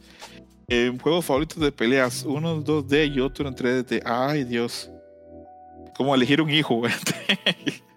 Está como complicado. En 3D voy a decir Soul Calibur 2 porque cuando llegó al Dreamcast eh, no podíamos creer que eso ocurriera en el Dreamcast. A mí se me querían así como que explotar. Sí, era muy impresionante si te tocó en su momento. Sí, y luego eh, voy a decir que no es el mejor juego y tal vez me arrepienta después de decirlo pero el juego de peleas que a mí me así me rompió, que me llevó a trabajar de chavito para poder comprar un Dreamcast es Capcom vs SNK. Y luego Capcom vs SNK 2. Y creo que es el juego, el, 2, creo que es el juego de peleas que más jugué porque yo, no sé, se me querían romper los dedos de las veces que lo, lo jugué. Y con lo que dice Torch, 100% de acuerdo. Eh, tiene todo, toda la razón es difícil que la comunidad este, fuerte diga, que lo hacen siempre, lo causalizan y la gente nueva pues no quiere entrar. Entonces, creo que coincide bastante con lo que yo había dicho. Ah, esa balanza muy difícil de lograr. Andy nos escribe, hola, yo ya no soy tan chaviza, tengo 27, pero entre mis conocidos y gente un poquito más joven, noto que en general no hay un interés por los juegos de pelea porque hay que dedicar bastante tiempo a mejorar. Hay una gratificación más instantánea en hacer una llamada entre un grupo para jugar un shooter o un MOBA. Saludos. Sí, tiene pues bastante razón. Eh, son juegos más pensados para las dinámicas que tenemos hoy por hoy. Vuelvo al punto, los juegos de pelea fueron pensados para los arcades y esos eran juegos pues muy rápidos eh, de fichas y de jugar este. Era otra filosofía de diseño. exactamente, totalmente. Entonces, pues sí entiendo que. Y sí, yo lo veo que no hay. Hay tantos chavos este, jóvenes jugando juegos de peleas. Por eso en los torneos, cuando uno ve torneos o uno llega a los torneos y ve chavitos, ve gente de 12, 13, 14, 15 años, ay, qué alegría se siente, porque uno sabe que no son muchos. Sí que hubo uno de 16, ¿no? En la pasada Capcom Tour. Sí, en el pasado Capcom Tour estuvo Eddie Walker, que es este un chavo de Inglaterra de solo 16 años, que tuvo que volar desde el Reino Unido a, Los Ángeles con su papá, porque no puede volar solo. En Japón se sigue dando caso que haya chavitos también muy jóvenes. Afortunadamente Street Fighter 5 nos dio una generación y otros juegos de peleas nos están dando generaciones de chavos también muy jóvenes y de pues backgrounds muy distintos.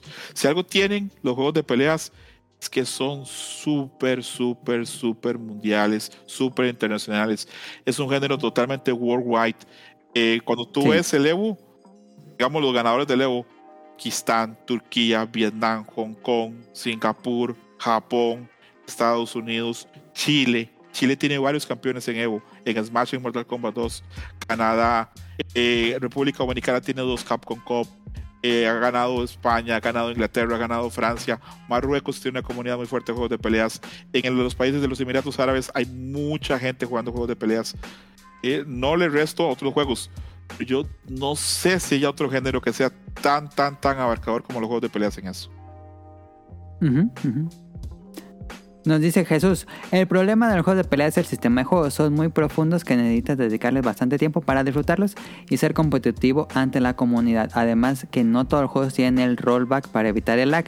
Te estamos viendo Smash Bros. De igual manera se está intentando simplificar con juegos como Guilty Gear Stripe, aunque los fans de la vieja escuela lo aborrecen por eso y porque dos o tres combos puedes terminar ganando, aunque se ha ido quitando poco a poco la toxicidad de la comunidad desde hace dos años. Ya después leo las preguntas al final. Ah, nos dice Katsuya, hay muchos problemas con mayúscula, muchos. Uno de ellos es la accesibilidad tanto de poseer la infraestructura juego, PC, consola online, lo que pone en desventaja contra un MOBA u otro eSport. Y si van a la mentalidad de eSport, es más probable que un novato deje el juego por cuestión de habilidad.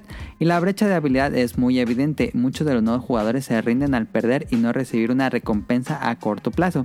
Y si bien poco a poco los firings se están convirtiendo en juegos de servicio debido al DLC, esto es controlable si no se va por el Season Pass. no sé si tengas algo. Todo lo que dice Kazuya tiene mucha razón de paso. Le mando un saludo porque eh, lo conozco y lo comparto con él desde hace 10, 11 años ahí en Twitter con los chats de Pixelania. Y todos los problemas con los que menciona eh, son ciertos. Un problema de algo que ha hecho, un problema muy fuerte, siempre ha sido el modo en línea. Eso es lo que permite pues tener pues una competencia adecuada y que sientas que estás jugando. Pero el modo en línea es no solamente ha sido complejo de implementar desde el nivel técnico y del nivel de software, también al nivel de infraestructura es un problema muy grande, porque a veces la gente dice, no, si el online de este juego no sirve, está culero, no sirve, pero no se dan cuenta que tienen una infraestructura de la verga para poder jugar. Juegan con modem inalámbrico. Por Dios, no se puede jugar juegos de peleas con modem inalámbrico, tiene que ser con cable. Eh, juegan este con a veces con modem con unas capacidades muy bajas, con velocidades muy bajas. Eh, y, o a veces tristemente simplemente la infraestructura, la zona en la que viven, no tiene una zona de redes fuerte para que estén eso. Y eso no solo pasa en la Pink. no solamente pasa en la TAM, en Estados Unidos hay muchas partes de Estados Unidos que tienen un internet muy malo. Y muchas veces los jugadores dicen, no, es el juego porque yo sí puedo ver este, mis videos o sí puedo ver otras cosas pero no funciona así. Por eso es que, Por eso es que ha sido un problema tan grande lo de la llegada del rollback, porque la mayoría de los juegos de pelea son japoneses y en Japón no tienen ese problema porque la infraestructura de ellos de red en línea es muy buena. Entonces para ellos era muy difícil entender la situación en la que estaba el resto del mundo. Ahora por dicha se ha generalizado ya poner rollback. Mucho del código rollback se ha permitido que la gente juegue mucho mejor.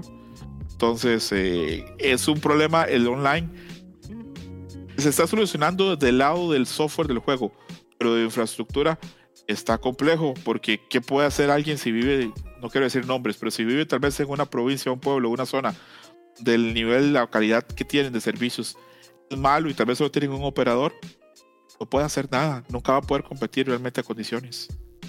Sí, sí, sí es cierto. Ella nos dice, saludos y espero estén de lo mejor. En cuanto a juegos de pelea, siempre he sido muy ajeno al género. Me llama la atención y se ve muy entretenido, pero yo personalmente no los juego. Si acaso mis únicos contactos con ellos han sido Smash Bros, Dead or Alive y Marvel vs. Capcom 2. Pero nunca llegué a jugar multijugador y siempre he aplicado la de Button Smash, así que cero coordinación en mí, aunque pues sí es algo que me interesa entrarle, sobre todo con la nueva llegada de Street Fighter 6 que se ve alucinante. Saludos y suerte en la grabación. Gracias a ella saludo muy grande de ella y también lo entiendo. En ese caso, pues, repito, tal vez entrar en un juego de esos que tienen como que unos buenos tutoriales muy buenos, como Schoolgirls o como The Fighting Hearts. Y como diría mi amigo Kamui, que saludos a Kamui, eh, a pasitos de bebé, poquito a poquito todos los días entrenar. O ahora cuando llegue Street Fighter 6, también comprarlo y ir poquito a poquito todos los días practicando un poco, todos los días haciendo un par de cosas y ya en un mes y algo, ya algo, algo puedes intentar hacer en línea. Yo entiendo que no es fácil, pero bueno, es poner un poquito como de atención. Ahora, repito, es una decisión totalmente pues personal. Si alguien siente que, que es mucho el tiempo que hay que poner en el juego de peleas y que hay otras cosas más gratificantes o más entretenidas, es totalmente válido. Uh nos escribió, primera vez que nos escribe Sejim, saludos, es un gran fanático de juegos de peleas. Lo que aleja a las personas de los juegos de peleas es que creen que son algo diferente a lo que en realidad son. Por ejemplo, millennials, que son sus recuerdos de jugar maquinitas cuando tenían 10 años. y sí, a veces pasa mucho que romantizamos mucho el pasado. Yo conozco gente que dice, no, en los 90 eran los mejores juegos de peleas. Y no es cierto, estaban súper rotos. Sí, y tenían un, montón de, tenían un montón de problemas y, y, tenían mecánicas de cobro peores que ahora. Si ahora nos quejamos de que el DLC era caro, pues yo pagaba 60 o 70 dólares por un cartucho que lo que traía eran cuatro personajes más. A veces lo que traía más era como otra velocidad o, o agregados o un balanceo ahora por lo menos este, hay más cosas. Creo que esta no es la edad dorada de los juegos de peleas, esa fue en los 90 Creo que podemos decir que estamos en una edad plateada, en un Silver Age. Porque ahora la opción, las alternativas para los juegos de peleas son enormes. Ahora hay de todo. Hay un montón de juegos de peleas. Juegos de peleas de los Power Rangers, juegos de peleas de Pony, juegos de peleas de monstruos, juegos de peleas de lo que tú quieras. incluso si no quieres invertir, si quieres entrar por el lado de la ilegalidad, hay un montón de gente jugando Fight Kate todas las noches. sí, es cierto. Entonces, eh, creo que ahorita estamos en un momento muy rico y muy dulce, que si hace 15 años o hace 20 años nos lo hubieran contado, no lo hubiéramos creído, pero no lo valoramos porque estamos este, spoileados, porque nos han han podrido así, ya nos han dado tantas cosas que ya han consentido tanto que no lo valoramos. Yo sí trato como de acordarme mucho cómo fue las épocas más feas de los juegos de peleas. Sí trato que el ángel de que, que vive a la par mía no me, no spoileé. Eh, broma interna, perdón.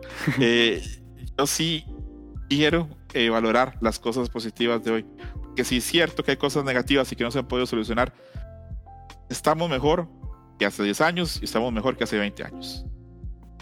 Y por último, Bicho nos escribe que va a ser como muy contrastante al último comentario. Saluda a todos los últimos juegos de pelea que realmente jugué en formato competitivo fueron eh, King of Fighter 98, Mortal Kombat 2, Rival School, Marvel vs. Capcom 2, Street Fighter Alpha 3, Garou, Mar Master of the Wolf, etc. Esa sensación de las retas en arcades y con los amigos en consolas domésticas eran muy divertidas. Cuando entró en el tema online y tengo, y tengo una buena conexión a internet para poder tener una mejor experiencia, me alejo por completo del género. Intenté regresar con Street Fighter 4, pero ya no fue lo mismo.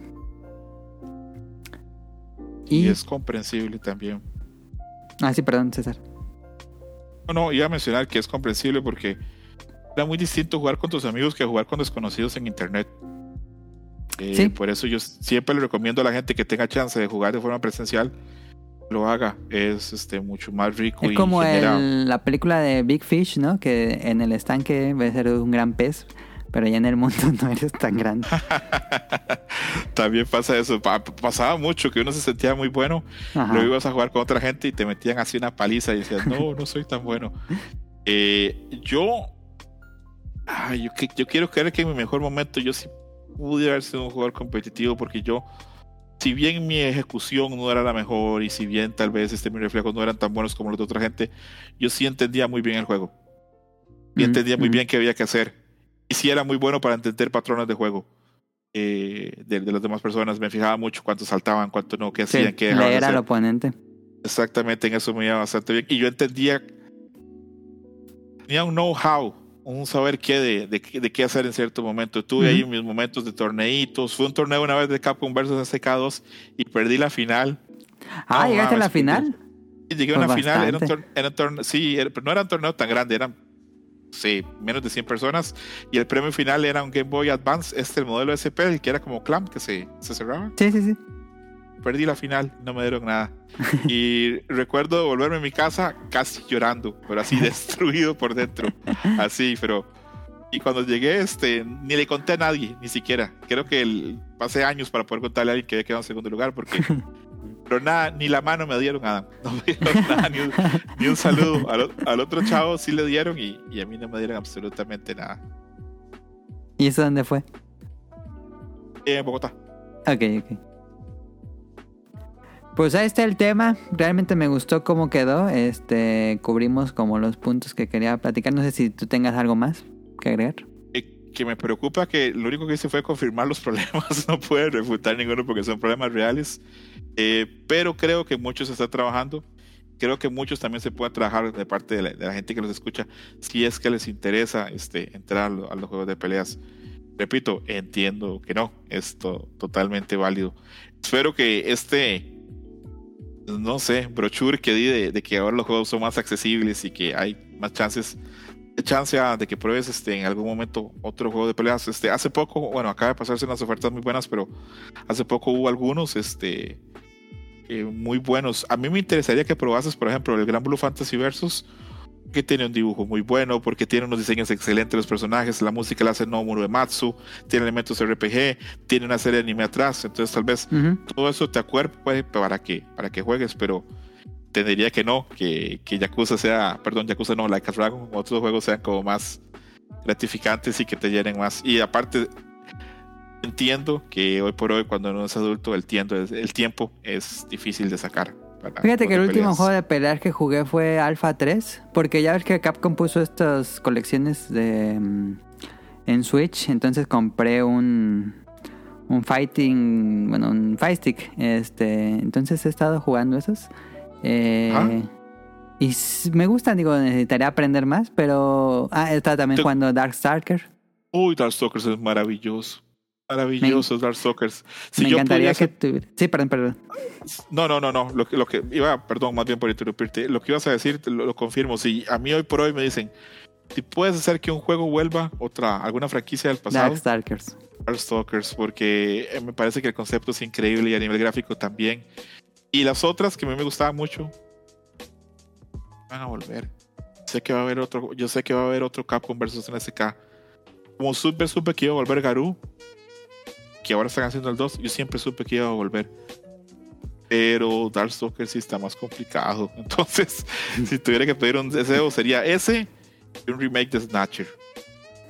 ah, ya, por favor, hagan un remake de Snatcher. Yo también lo quiero desde hace años. ¿Lo has podido jugar? Nunca lo he podido jugar y por eso tengo muchas ganas de jugarlo. Eh, yo probé la versión de Sega CD, pero lo que siempre he querido y lo que anhelo es jugar la de PC Engine, que viene en la PC Engine Mini, en el TurboGrafx sí, Mini. pero en japonés nada más. Y yo lo compré y lo tengo en japonés y a veces lo pongo y no entiendo una verga, pero y lo anhelo mucho porque yo soy muy fan de Cyberpunk, me encanta todo lo que es Blade Runner. Ese juego es este Kojima es haciendo su versión de Blade Runner. Entonces eh, me duele en el alma no tener acceso al, al, PC Engine. No sé cómo nadie ha hecho un, parche o algo, no sé. Sé que, tiene muchos diálogos y que ser muy cansado, pero bueno, en realidad no, no me debería sorprender porque a la fecha el, el Tokidoki Memorial, el original, no se ha traducido tampoco, entonces... Está en proceso, lo está traduciendo. Está en proceso. Sí. Está en proceso, que, que bueno, ahí nos deja claro que a mí los 90 era lo máximo, ¿verdad? Hacía de todo. Sí, sí, sí, sí. Pero bueno, ahí está el tema. Eh, vámonos al Open de la semana. Escuchen esta canción y ahorita venimos.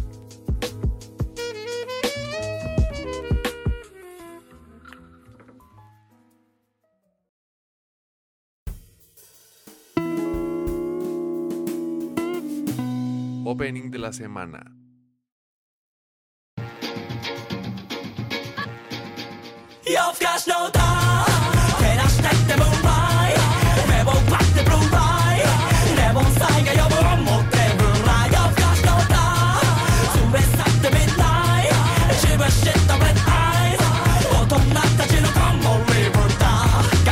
から夜が好きだったに寝るのは嫌だったなんとなくただっことがもっと知りたかった。いわゆる三文の徳投げ打ってでも見たいのさもっと奥の奥の奥。色濃く紐解く。12オクロッから後ろ国まで初めてお前をまたいたのは。いや初めてまたがったのは確か中止俺は何も知らねばなび手取り足取り全てが新しい。姿形にその香り静けさが似合うその黒い肌に。吸い込まれてた。手招きされるままに。それからお前はお学校くれたし女の裸も見してくれた。の。だことね酒に口つけて音のタバコくすね気をつけた。やっちゃいけないが溢れて死んじゃいけないにまみれてる。迎えに来る闇に紛れてお前はいつも気まぐれで。夜更かしの歌。照らしてってムー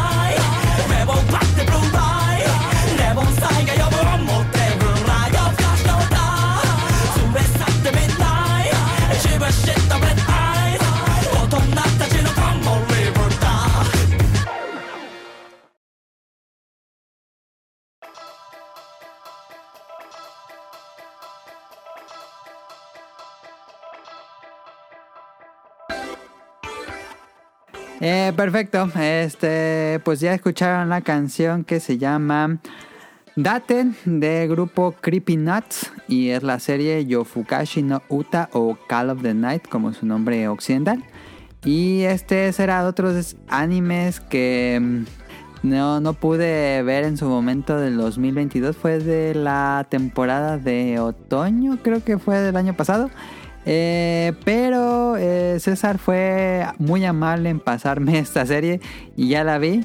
Y dije, ah, pues qué mejor que platicar esta serie con quien me la pasó. Entonces, eh, aquí les voy a hablar de Call of the, vamos a hablar de Call of the Night.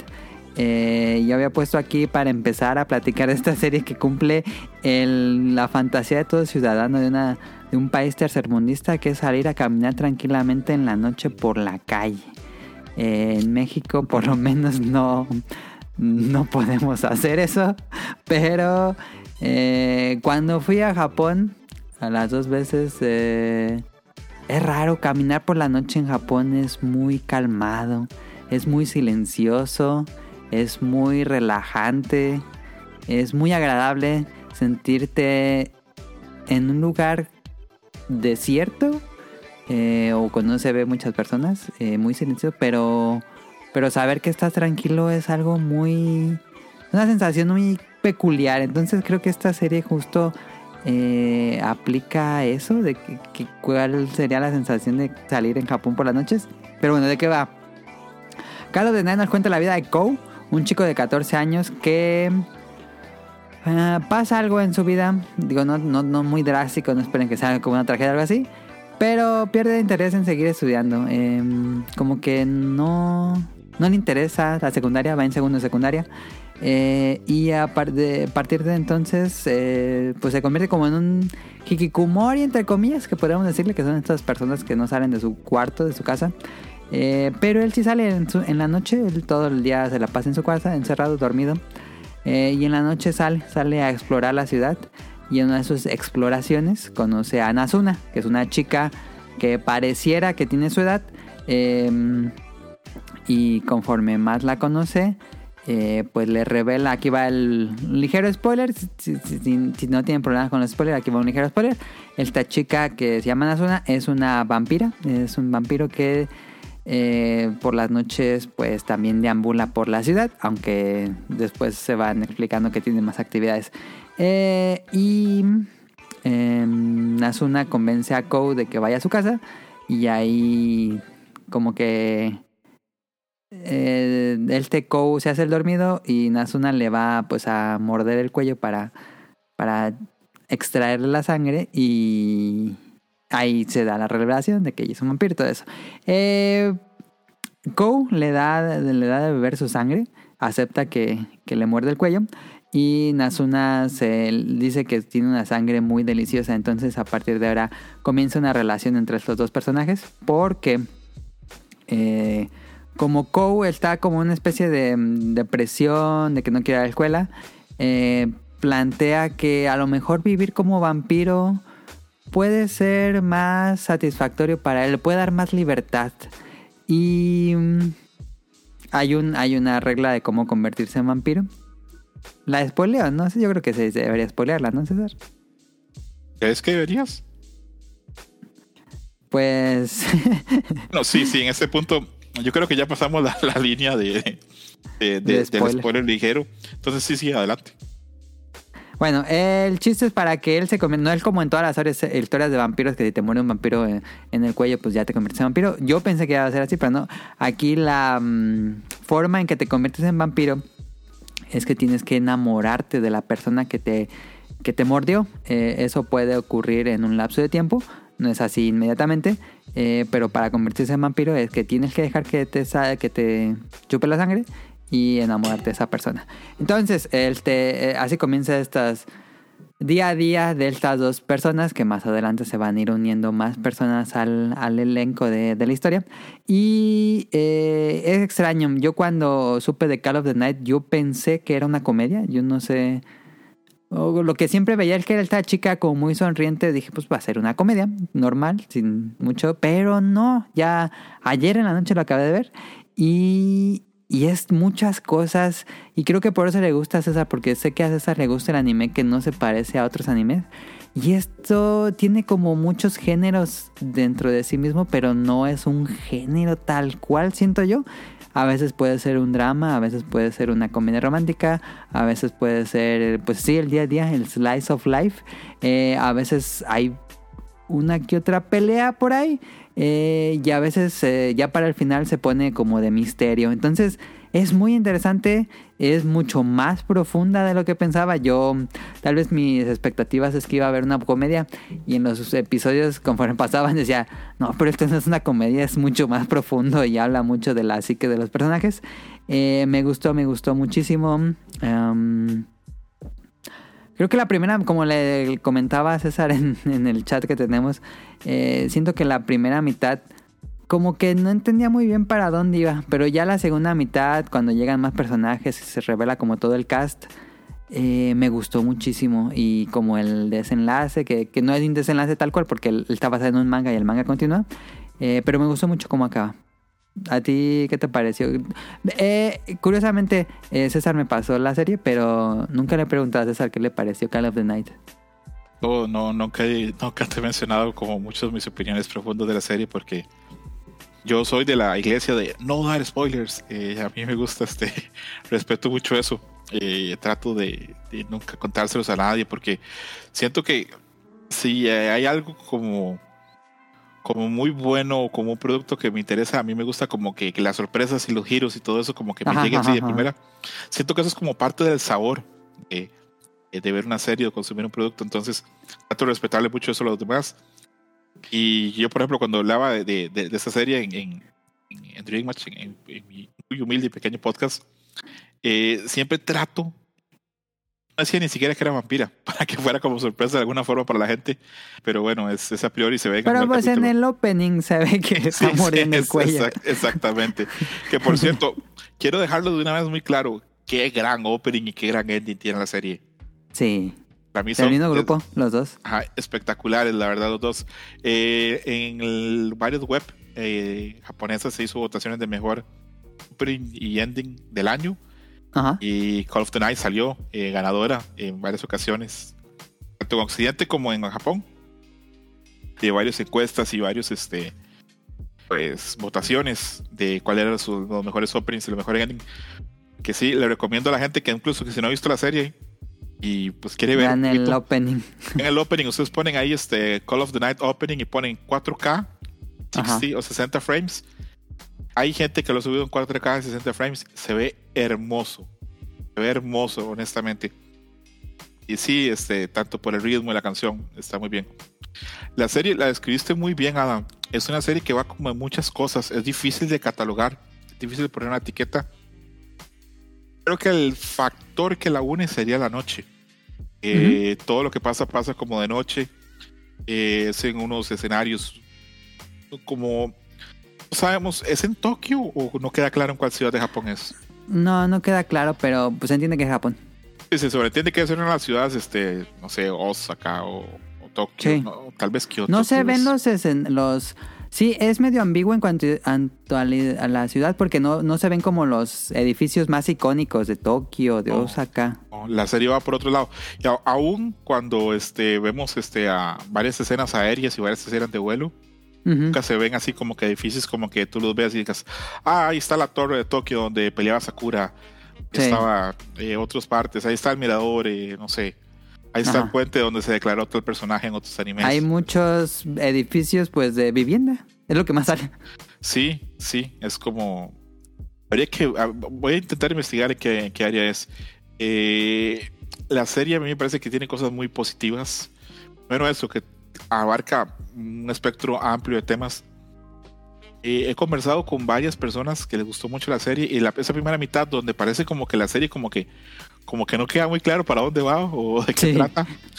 Me comentaban varios amigos eh, que les parecía que la serie hablaba de la depresión y hasta del suicidio en los primeros 10 Ah. capítulos. Ajá. Sí, es un punto de vista que es interesante, porque yo, yo pensaba mucho la depresión y en no saber qué hacer con tu vida durante los primeros seis Sí. episodios.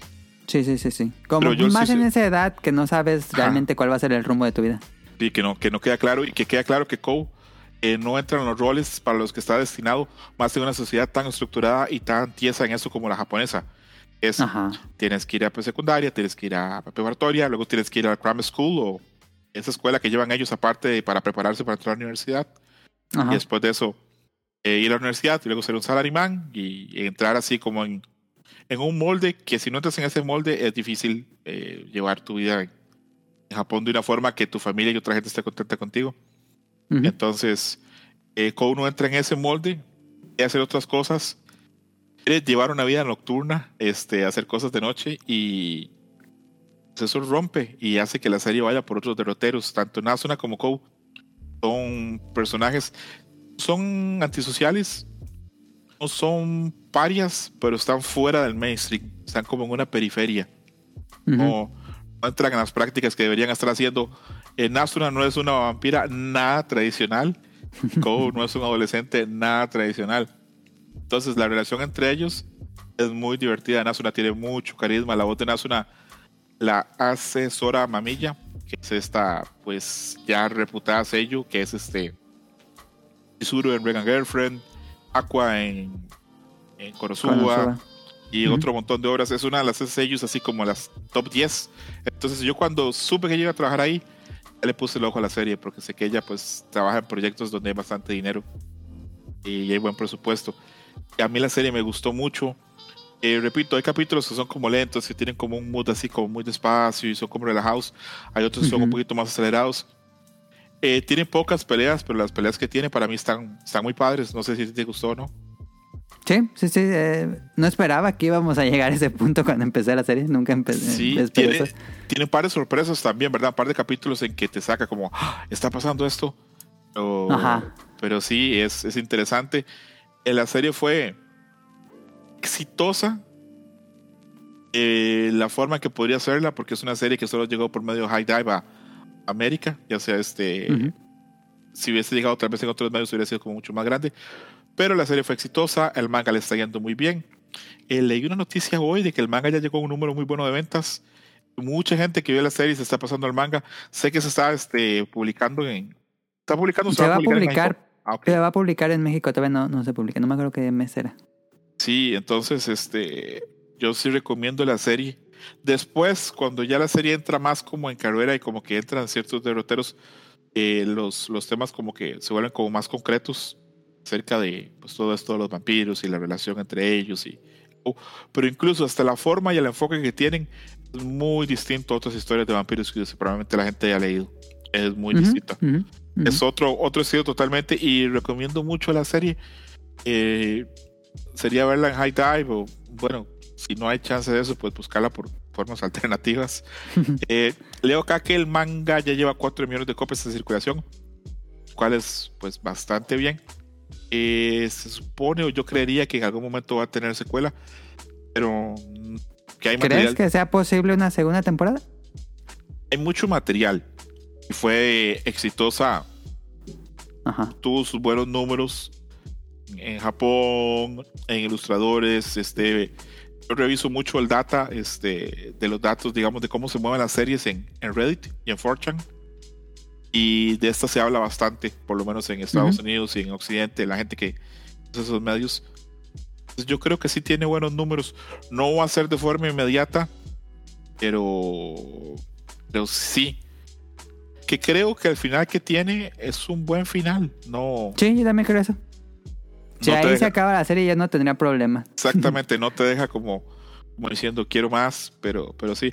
Aparte la serie tiene, tiene muchos detalles y que denota que fue una serie hecha con mucho amor. Por ejemplo, hay un capítulo donde los cantantes del opening y el ending aparecen. Eh, no sé si sabías. ¿Son los tres borrachis? No. No, eh, cuando van, hay un capítulo que van a una parte donde hay unas piscinas de noche. Ah, sí, sí, sí. Hay dos, este, dos personajes que hablan con una zona y Ay, son los cantantes. ellos, ellos son los cantantes de, y el ending. Ah, no sabía eso. Entonces, este, sí, serie, pues bien recomendada. Eh, repito, es una serie que algo tiene. eh, la gente que le gusta el Seinen, la gente que le gusta el Life of Life, Ajá. que- o que no se siente como que está como que en un ah, que no está encajando en lo que le está tocando vivir en su, en su vida o en su momento actual de vida, les recomiendo la serie. Creo que la van a pasar bastante bien. Y más bien yo te quería preguntar a ti si te gustó, porque yo creo que yo fui como insistente que la vieses y ya cuando pasaron los días yo pensaba, ay, no sé si le habría gustado, más bien le habré pues puesto ver algo que no estaba disfrutando. no, no, no. Este, nada, yo me esperaba para verla en la noche. Siento que si la ves en el día no tiene sentido esa serie. Yo me esperaba que fuera de noche y me apagaba todo, todo, todo y me ponía a verla. ¿Te gustó? Pero, pero me gustó, me gustó mucho. Em, como te digo, siento que los primeros... Yo creo que los primeros tres episodios como que no entendía el ritmo o el rumbo que iba a tener la serie. Pero cuando sale Akira, creo que se llama la, su amiga. Ajá, ajá. Ahí como que dije, ah, como que ya más o menos entendí para dónde iba. Y algo que me, algo muy tonto mío, pero decía, es que no duerme. Yo como que me, me estresaba que no durmiera el personaje. Em, ya después este es algo que das por hecho. Eh, pero pero me gustó mucho más. Después de ese episodio, eh, creo que tuvo no sé si el autor tuvo una mejor idea de qué hacer con, con la historia. Y creo que tuvo un mejor desarrollo después de ese episodio y vemos a más personajes. Y, me gusta mucho más cuando se presentan... Eh, bueno, sí sería mucho spoiler, pero cuando se presentan a otros personajes. Entiendo. Te, soy honesto, a mí me gusta eso. También me gustan los primeros episodios donde hay una introducción y hay así como que un espacio, una libertad muy grande entre los personajes, como que no está pasando nada y que no tiene que pasar algo propiamente en, el episodio. Eso a mí yo lo disfruto porque, repito, en el anime de ahora que ahora es todo tan formulaico, espacios de libertad, ah, me saben a gloria. Y repito, a mí algo que me gustó mucho del anime es mucho esto de la noche porque yo eh, tuve un periodo que era muy nocturno, dormía casi como de día y de noche pues salía a hacer muchas cosas, en algún momento trabajé de noche, en algún momento este, salía mucho a bares, a hablar con gente, con amigos, a cines, eh, a veces iba a cines de medianoche eh, cuando estuve viviendo en, Canadá mucho tiempo. Entonces eh, vi mucho vida de noche y de noche hay unas dinámicas y hay gente que no existen y que no conoces de día. Claro. Y lo veo reflejado en esta serie. Yo sí visualizo que a una persona como Nasuna, como la protagonista, solo la podrías conocer de noche. De día no la visualizo. Y entonces hay cierta magia ahí que me hizo a mí conectar con la serie. Para a la gente que, que oiga el programa tal vez le dé algún chance. Y si le da chance y les gusta, me va a alegrar mucho. Yo creo que el autor sí, a, lo mejor tuvo una experiencia parecida a la tuya, ¿no? Que, que disfrutaba la noche y salía y todo eso. Probablemente, porque repito, la noche da espacio para gente que no caja en las rutinas del día. Y eso suena muy ambiguo, pero créanme, pasa. Eh, de noche hay lugares que tienen una vida totalmente distinta, una forma totalmente distinta, dinámicas muy distintas a las cosas que pasan en el día a día. Sí, sí, sí. Eh, pues bueno, ahí está Call of the Night. Vamos a Random.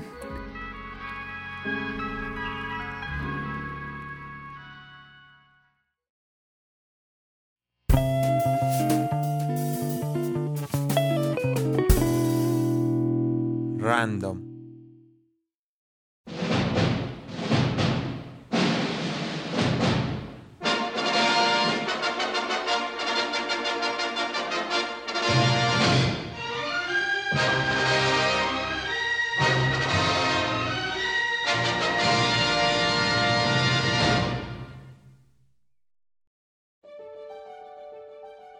Esta semana, no, este domingo, si no me equivoco, fue el, la premiación de los premios, la premiación del la premiación de los Oscar. Eh, y sé que César es un gran consumidor de cine, entonces me interesa muchísimo saber qué piensa de los ganadores, de los perdedores, del evento en general. Bueno, yo creo que el evento estuvo bastante bien. Eh, dentro de lo que cabe, pues este, lo presentó Jimmy Kimmel, que a mí Jimmy Kimmel me, me gusta como presentador, me parece que es correcto, es sobrio, hace los chistes necesarios, se pasa y aparte no ofende, creo que es necesario, y a la vez se siente genuino, como el otro Jimmy, como Jimmy Fallon o como otros presentadores que sí se ven así, que se ríen, que fingen, que tiene que hacer la mueca con los dientes. No pasa eso con Kimmel. Entonces, yo creo que de los presentadores de talk show de Late Night que hay hoy, hoy por hoy, es el, el número uno. Sin ser comparable a los que teníamos antes, ¿verdad? Ujú. O Conan O'Brien o otros que eran maravillosos. Pero bueno, Eh, me parece que el evento estuvo bastante bien. Me parece que estuvo pues completo. Y sí, voy a mencionar un par de cosas acerca de las categorías. Nada muy profundo. Tampoco como quejándome de quién ganó y que debió ganar otra persona, porque la realidad es que todos tenemos gustos distintos y yo no puedo pretender pues que la gente opine igual que yo o que yo sepa más que la gente que vota en eso. Pero por ejemplo, eh, mejor película ganó Everything Everywhere All at Once, que Ajá. me parece que está súper bien. ¿Te gustó esa película Adam, o no te gustó? Sí, sí me gustó. Eh, Ah, dije mi un película. popular opinion en su momento porque yo mis expectativas con esta película tal vez yo esperaba algo más sci-fi que se fueran como explicación Ah. más sci-fi y no tan ah, es que siento Algo tan sí sí familiar. sí pero yo sentí que tenía mucho shitpost como humor shitpost y no sé si eso fui muy fan de eso Entiendo. Entiendo. Sí, este, el momento de los, de los dildos, tal vez, el momento de las salchichas. Ajá, ajá, sí, sí, sí, como que eso un poquito, sentí un poquito de más eso, pero, pero es una muy buena película. Pero no me vas a negar que el momento de Rakakuni es genial, ¿verdad? sí, no me acordaba. que hace poco este, tuve una, una conversación con alguien y me. Y, pero un stream con Amairani y con Kamui, pero nos hablamos y preguntamos que cuál era nuestra película animada favorita. Yo dije que mi película animada de ahora en adelante va a ser Rakakuni. que es un momento genial. Eh, con la mejor película, repito, este, Everything Everywhere All at Once me pareció que ganó bastante bien. Me hubiera parecido bien que hubiese ganado también The Banshees of Inisherin, que a mí me encantó, me parece un drama precioso Ujú. pero las demás este, me parece que eran inferiores a esas dos. Aunque Women Talking tiene un tema de fondo y un guion eh, maravilloso. Luego, mejor director ganaron los, los Daniel de Everything Everywhere at Once, que me parece que está súper bien. Ahí no. Casi siempre se hace la dupla, ¿no? Cuando gana mejor director, gana mejor película. Últimamente se hace la división salomónica, eh, al contrario, por ejemplo, Ah, dicen, ya. ok, mejor película eh, tal, y para que el otro señor no, no se quede sin nada ni se vaya con nada, le damos mejor director. Ok. para, para que todos se lleven algo. Como mejor actor, este Brendan Fraser como el balleno, como. The Whale. Sí. Eh, a mí me parece que está bastante bien. eh, parece que el papel de él es muy justo y está bien que lo haya ganado.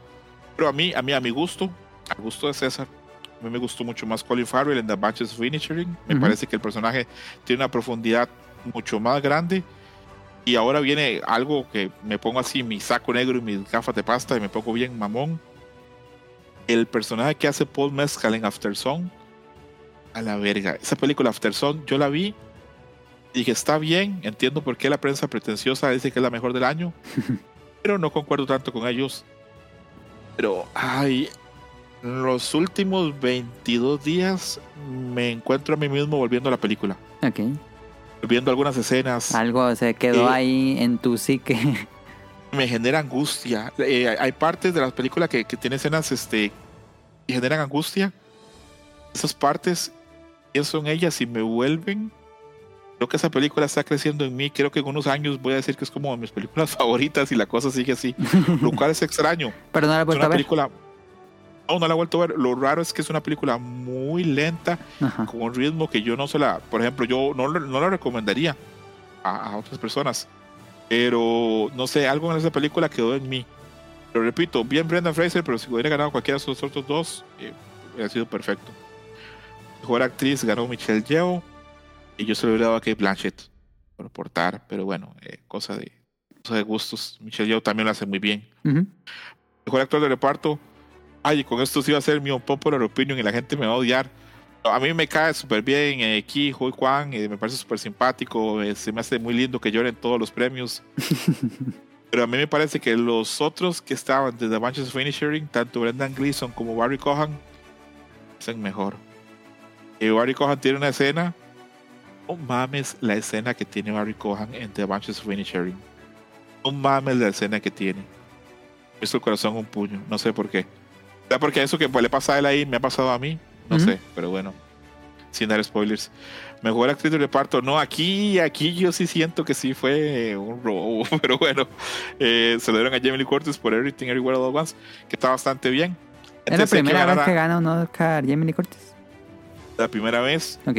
eh, que por cierto, eh, no sé si la mamá de Jamie Lee Curtis habría ganado Oscar o no. La mamá de Jamie Lee Curtis es la actriz que matan en Psycho, por aquello. Ah, no sabía.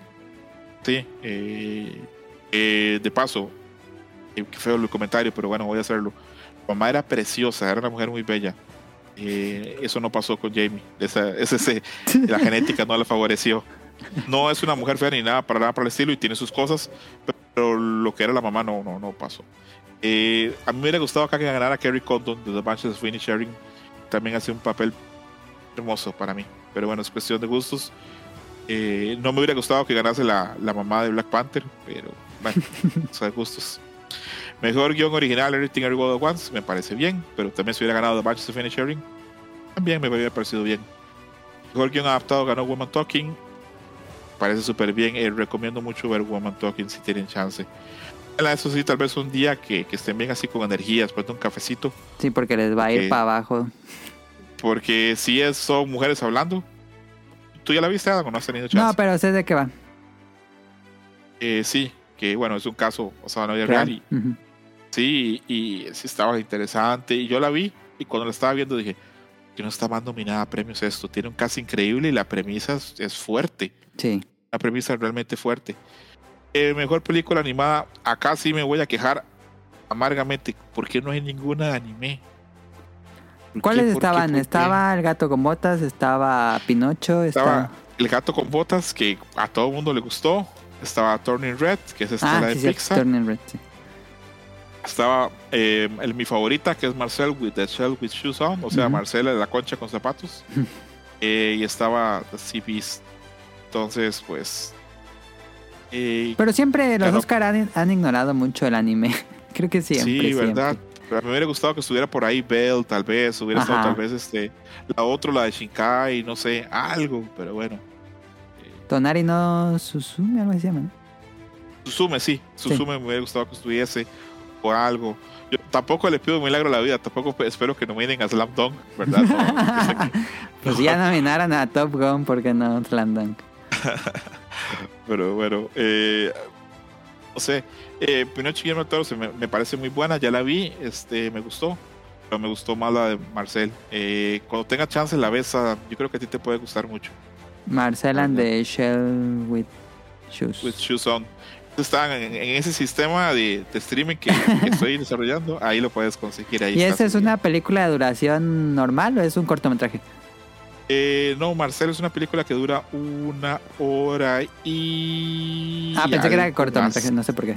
Sí, sí. No, es una película animada, dura 90 minutos. Es un fake eh, documentary, lo que llamamos documentary. ah, esos me gustan mucho los documentales, sí. Eh, creo que si la ves, te va a gustar mucho. Ah, Eh, conociéndote dentro Este de lo que te conozco, Ajá. a Kamui le gustó, le gustó bastante. Y luego, mejor película internacional, ganó la, la alemana esta, la de Sin Novedad en el Frente, o Silent Ah, on the sí. Front. Sí. ¿Cómo se llama The Silent on the Front? Voy a buscar cómo se llama bien, porque no quiero Every- decirla, Ah, quiero Everything decirla Fine. mal.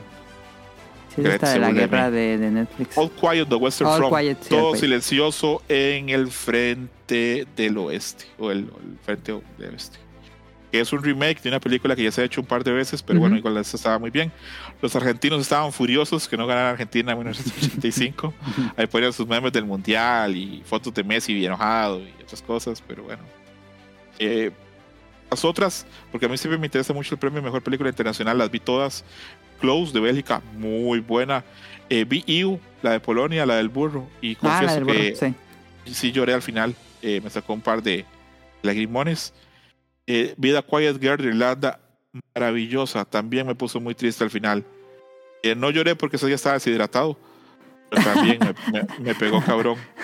Igual siento que la mejor película internacional del año era Decision to Live, una coreana, pero no se Ajá, incluyó. sí. Ah, ¿no la, no la nominaron? No, no nominaron. Y ya no voy a entrar como en más detalles. La última categoría que la que me gustaría hablar es mejor largometraje documental. Ganó Navalny, que es un documental increíble de Navalny, que es un político disidente ruso que está ahorita en la cárcel.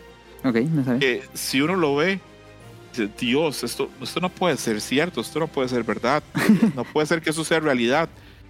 Eh, y, pero bueno, está increíble. Aunque en mi corazón me hubiera Ajá. encantado que ganase Fire of Love. Es este un documental de una pareja de vulcanólogos franceses Ajá. Que a mí me encanta y que es una de las películas de las que más sufro no haber podido ver en el cine, que solo la pasaron por ciudades, este, ciudades con circuito, exactamente, ciudades con circuito de cine pesado, Ajá. como cuáles, digamos, Chicago, Nueva York, San Francisco, Los Ángeles, Toronto, eh, ciudades así que tienen una vida cultural muy fuerte. Ajá. Entonces, eh, yo no tuve la oportunidad de verla en ese momento, estaba en una parte donde había acceso- a una película de esas. Entonces, no la pude ver en el cine, la pude ver luego en televisión normalmente, digamos, este tema de paga, pero no es lo mismo. Y la película es un documental de dos vulcanólogos franceses, un matrimonio que investiga volcanes por muchos años. eh, y suena muy aburrido, lo sé, pero no lo es. Lo Es platicaste en un. Dream Match, me llamó muchísima atención. Y este, para aquellos que quieran verla, está en Disney Plus. Yo ya la puse en mi lista, nada que no la he visto. La pusieron en Disney Plus. Me comentas cuando la- al rato vamos a poner César está aburridísimo, eres un imbécil. pero bueno, no creo. pero, pero sí, a mí me, me gustó mucho. Desde, el, desde que vi el anuncio me llamó la atención porque yo conocía la historia de los vulcanólogos, Ajá. pero que tuvieran footage que nunca se había usado Ah, ya. es increíble. Tiene unas escenas donde están ellos sentados como comiendo como, como scrambled eggs, así como huevos este Sí. Revueltos. revuelto. Ajá. Mientras un volcán está haciendo erupción así a, a- como a 10 metros de ellos, caen así piedras en, lava, en magma. Ellos así como si estuvieran viendo el atardecer y y yo, no mames, no sé si es que son muy valientes o están locos o se quieren mucho entre ellos, no sé. Pero sí, este, me llenó mucho. Entonces, estas son las que a mí me gustaron mucho. Repito, los que ganaron están bastante bien, pero simplemente me hubiera gustado que ganara alguien más. Pero pues es cuestión de opiniones. Las otras estaban bastante bien. Eh, la única que no vi de todas las películas que estaban para el Oscar, la única que no fui fue Avatar. Ah, yo sí la vi. Puro prejuicio, confieso, la verdad. Eh, no, yo vi Avatar hace, no sé, cuando 13 salió. años. Cuando la vi dije, no mames, eh, tantos recursos para contar Pocahontas otra vez. Pero bueno, eh, cuestión de, de opiniones. Eh, Adam, de todas estas películas de las que hablamos, ¿hay alguna que te llama la atención o que quieras ver? Pues. eh, Esta que dijiste ahorita, la de. mm, eh, Marshall with the- Bueno, la Delta animada. Ajá, ajá, la de Marcel with the Cheese. Esa, esa te va a gustar, cabrón, vas a ver. Y la de los vulcanólogos que la puse en mi lista. Y creo que la gran perdedora de la noche que muchos dijeron fue de Banshees of Inisherin. He escuchado varios podcasts donde hablan de ella. Triste, sí. Y no soy mucho de dramas, la verdad. Pero como he escuchado tanto de esta película, creo que mi morbo es mayor. Sí, este. ¿Pero por qué crees que... fue tan castigada? ¿Porque no le dieron nada? Ni un no Oscar sé, se si, llevó. no, sé si, no sé si castigada, pero creo que es un drama que apunta a temas muy difíciles de hablar. Ok. eh, sin entrar. No es nada, eh, es extraño porque de una premisa muy sencilla tocan temas muy profundos, pero nunca es aburrida, nunca es este insulsa, siempre tiene un ritmo muy divertido. Hay momentos donde te ríes, hay momentos donde lloras. Y eh, la película ah, de las que yo vi este año o las que vivo esta temporada me parece sobresaliente. Saber que el tiempo le va a dar este, un, un buen lugar. Aparte, no sé por qué, pero eh, vi como muchas películas irlandesas este, eh, en esta temporada. Por ejemplo, este, The Quiet Girl de Irlanda también. Este, esta era de Irlanda. También vi una serie que está en Netflix, se llama Derry Girls, eh, que también es de, de- de irlandeses. Ya está, al final ya está el acento, les estaba entendiendo ya. y yo decía, a la verga, ya también estoy entendiendo todo ya, pero, pero no, no, no. Eh, sí entiendo que, que fue muy castigada. No sabría por qué. Supongo que no conectó como con, con la gente que vota. Eh, la, la gente que vota en el Oscar es un tema, porque muchos no ven las películas, muchos votan lo que les dice la gente. Sí. Lo entiendo, porque si yo fuese un multimillonario de Hollywood, yo no sacaría el rato para ver 35 películas. Yo haría lo que mi agente, mi agente que así funciona en, en- en Hollywood, funciona así. Por ejemplo, tú eres una estrella y trabajamos para Paramount. Entonces yo te digo, tú tienes que votar por Top Gun. Es Claro. de Top Gun, Ajá. Paramount le va bien, yo genero trabajo, tú tienes trabajo. y se forma pues una especie así como de, no voy a decir secta, pero sí grupos de interés. Ujú, Sí se manejan mucho las votaciones de, de las películas, tristemente. Medio mafioso. Sí, yo eh, viví engañado mucho tiempo. Yo pensaba que todos votaban así con su corazón, así de la mejor es esta. Y no. Hace unos años hubo reportajes donde decían que la gente ni siquiera veía las películas, mucha gente la que vota. Mucha gente que vota, eh, gente ya muy vieja, que no le entiende a las cosas, a- al cine actual o a los temas actuales. O gente que ha sido gente de dinero por muchos años, entonces está muy desconectada de la realidad de las personas. Ah, sí, eso sí. Entonces- Sí, sí, sí. yo creo que hay cierto logro en que haya ganado Everything Everywhere All at Once. Que bien que mal, es una película con propuesta y temas novedosos. Sí. Por completamente. Eso sería tal vez, este, no mis quejas, pero como mis observaciones, muy humildes, repito. Yo no voy a decir que lo que yo digo tengo razón, ni, ni que las que yo digo están mejor. Simplemente son mi gusto, que me gustaron más. Pero repito, es muy respetable y todas si están nominadas es porque tienen algún valor o algo positivo o algo que las hicieron relevantes. Sí, digo, no es como... Dirías tú que los Oscars no son algo tan prestigioso, pero pues es... Sigue siendo los Oscars. Sí es prestigioso, pero yo creo que le ha bajado unas rayitas, ¿verdad? Coincido. Pues bueno, ya nada más para acabar este programa, vámonos a la última sección. Cómprame.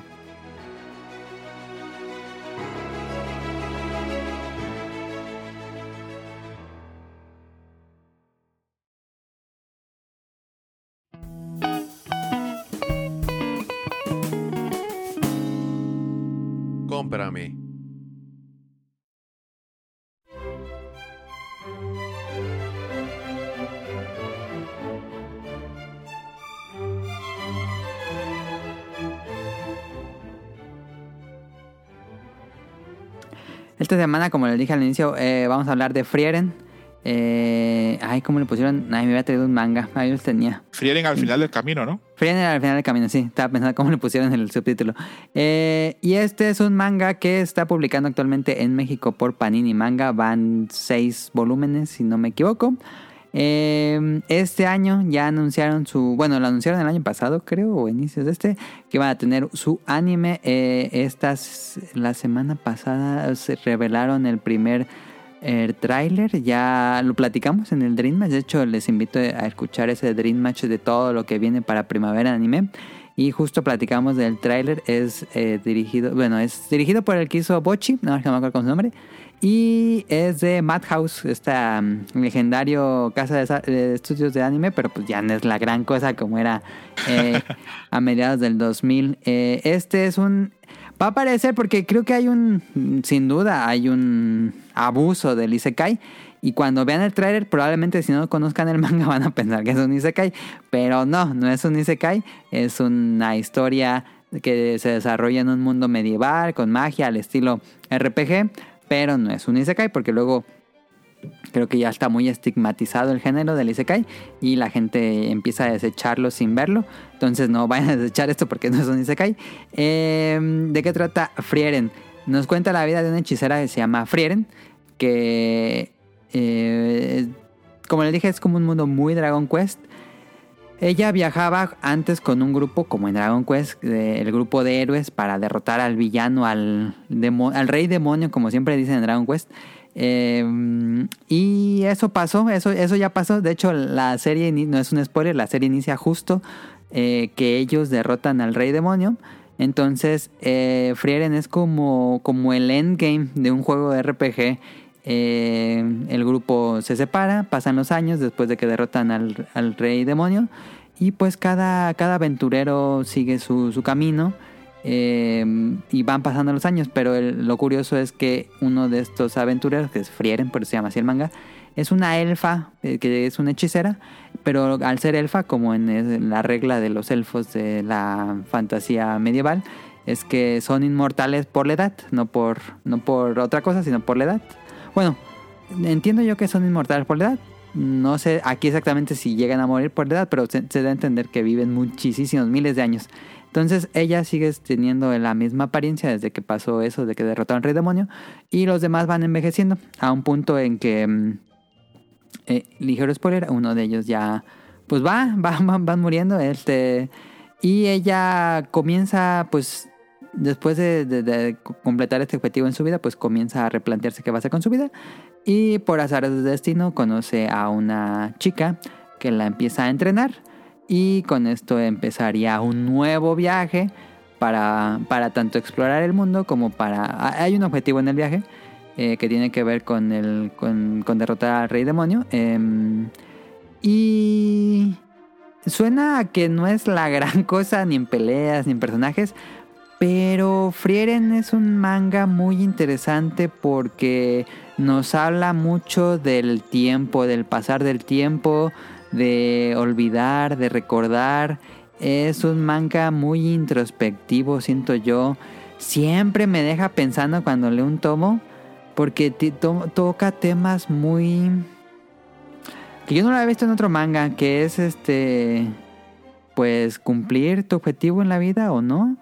Eh, y qué va a pasar cuando uno muere, qué va a pasar eh, con el tiempo, con el mundo, con las personas. Eh, eso me siempre me deja como pensando. Se me hace muy interesante porque es una historia con un corte que es más profundo a lo que yo esperaba y además eh, si hay si, si pueden esperar batallas si hay batallas si hay si hay reglas mágicas no no, no es así como súper poderoso si, hay, reglas mágicas eh, hay batallas pero en general habla mucho del legado que dejas como persona los recuerdos que dejas como persona los recuerdos de tu vida los recuerdos que bueno, tu vida, cómo va a afectar a la vida de alguien más a lo largo de los años. Es muy interesante ese mensaje. Y yo lo recomiendo mucho. Frieren de Panini Manga eh, lleva en Japón 10 tomos. Y eh, pues no falta mucho para que lo animen. Pero ahora sí, le dejo el micrófono a César. Uy, esto es muy complicado. Es como cuando un cómico muy bueno hizo el stand-up y luego te dan el micrófono. y dices, ¿y ahora qué digo? Porque la vendiste muy bien, explicaste muchas cosas muy bien. eh, eh, sin tratar de repetirlo, lo, lo- lo que dijiste, pues eh, coincido totalmente. Y sí, este, la serie, a pesar de que toca temas o toca temáticas que tocan otro montón de series, el enfoque que les da es bastante fresco y bastante distinto. Yo conozco la serie hace un buen rato. eh, cuando apareció este rápido hizo números este hay una una encuesta un poll que hacen este en Japón donde le preguntan como los dueños de las tiendas o las librerías este, o los bookstores digan cuál manga recomiendan ellos para leer Ujú. y siempre se hace en enero, o, o sea, creo que siempre se hace en diciembre y ya en Ujú. enero están los resultados. Entonces yo recuerdo que estaba Frieren en así en lo más alto de esas uno. listas Ok. y yo de ahí arranqué a leerlo y he crecido como con la serie, la he visto ganar el Manga Taisho, la he visto ganar otros premios y me siento muy fan, muy fan de Frieren, me siento como evangelizador de Frieren porque eh, me ha pasado poder recomendar la serie a, a bastante gente. Y sí, eh, una temática medieval, pero no es si se cae, como dices. La protagonista tiene todo lo que tú mencionas y sí, el, el manga se enfoca mucho en el viaje que es la vida. ¿Qué haces Sí. con él? En el viaje que es la vida y qué haces con él, qué haces con el tiempo que tienes. ¿Qué hace Frieren con su tiempo casi infinito? Lo que hacen los seres humanos con nuestro tiempo tan limitado que tenemos. Y Frieren entonces se arranca el viaje. A pesar de que es una maga experta y sabe, tiene siglos de experiencia tratando con magia, con, con batallas mágicas, con enemigos, con muchísimas cosas. Frieren sabe poco de los humanos y se da cuenta en el primer capítulo del, del manga. Ese viaje que está ejerciendo, este, el journey que está haciendo Frieren, no solo es el, a nivel físico, porque sí, Frieren está yendo a una parte a cumplir una misión, pero también lo está realizando de forma física y ya los viajes anteriores habían cambiado cosas en ella y este va cambiándola más y le va dando como un entendimiento más de cómo somos los seres humanos, que es lo que ella en el primer capítulo de- decide pues hacer. Sumado a esto por las aventuras como mágicas que tenga, porque ella es una coleccionista de, de artefactos mágicos y de prácticas mágicas, porque repito, es una maga experta, formó parte del grupo que derrotó al, al rey demonio. Encuentra en sus viajes remanentes todavía al rey demonio u otros. Tiene unas batallas bien interesantes. No sé qué tan Sí, muy buenas. No sé qué tan avanzado vas, este, Adam, pero Vamos en el tomo 6, que es el te justo en el examen. ok, ok, ahí ya hay batallas muy buenas. Sí. Pero después, ay, Adam, hay unos arcos increíbles. El arco que acaba de terminar, eh, ¿qué puedo decir el nombre del enemigo que enfrentan sin, sin spoiler nada? Porque con eso no digo nada. El último, con este, se enfrentan con un eh, general del Rey Ajá. Demonio que Ajá. quedó por ahí. Se llama Match El Dorado. Sí, en español, El Dorado, Match El Dorado. ok. No mames el arco que es el arco de Match El Dorado. Hermoso. Hermoso, lo recomiendo muchísimo. Ojalá cuando llegue, que llegue pronto y que la gente pueda leer todo Frieren. O sea, todo es muy bueno, pero ese es el problema con Frieren, de que cada vez está mejor. Cada vez los arcos son más buenos, cada vez las peleas son más buenas. Y a pesar de que toma temas pesados, es aburrido, es dinámica, pasan más cosas, aparecen nuevos personajes, aparecen nuevas historias. Frieren tiene flashbacks constantes de cosas que pasaron, entonces eso enriquece un montón de la historia. Y estos enemigos a los que se van enfrentando algunos son realmente poderosos, son realmente amenazas muy interesantes y es muy, muy, muy chido ver cómo Frieren a través de su magia del pasado, del presente y del futuro lograr con soluciones para poder enfrentar a rivales muy poderosos. Eh, yo así, si hacen un un Kickstarter o algo así para dar dinero para la animación, para que quede bien chida, yo le donaría mi dinero a Madhouse. Yo le daría ahí este, bastante dinero a, a Madhouse para que eh, le pongan así toda la carne en el asador y ojalá quede bien chida. Este, eh, la gente que está trabajando en la serie me, me hace sentirme bien porque ve- veo que hay nombres de, de gente con, con muy buen ojo, con gente de mucha calidad. Bueno, siempre nos queda como que ese miedito de, de cuánto se puede adaptar. Me imagino que hacer una adaptación de 12, tal vez 13 episodios, a lo mucho. Sí, yo creo que sí. Eh, Adam, ayúdame porque yo este, no soy consumidor. Bueno, a mí me cuesta mucho hacer esa eh, conversión entre tomos y capítulos de anime. Normalmente hay una temporada de 12 o 13 capítulos. ¿Cuántos Ah. tomos normalmente abarca? Generalmente. Bueno, por ejemplo, Chains of Man fueron cinco tomos. Cinco tomos. Pudieron haber sido más. Creo que Kenchenzo se, se lo llevaron lento. Ajá. Ok, ok. Entonces tú Sí, dices pero yo por creo que tomos, cinco o ah, seis, tal vez. terminará Que vaya terminando en el examen, dirías. El- en el, para el tomo 6 ya terminó el examen.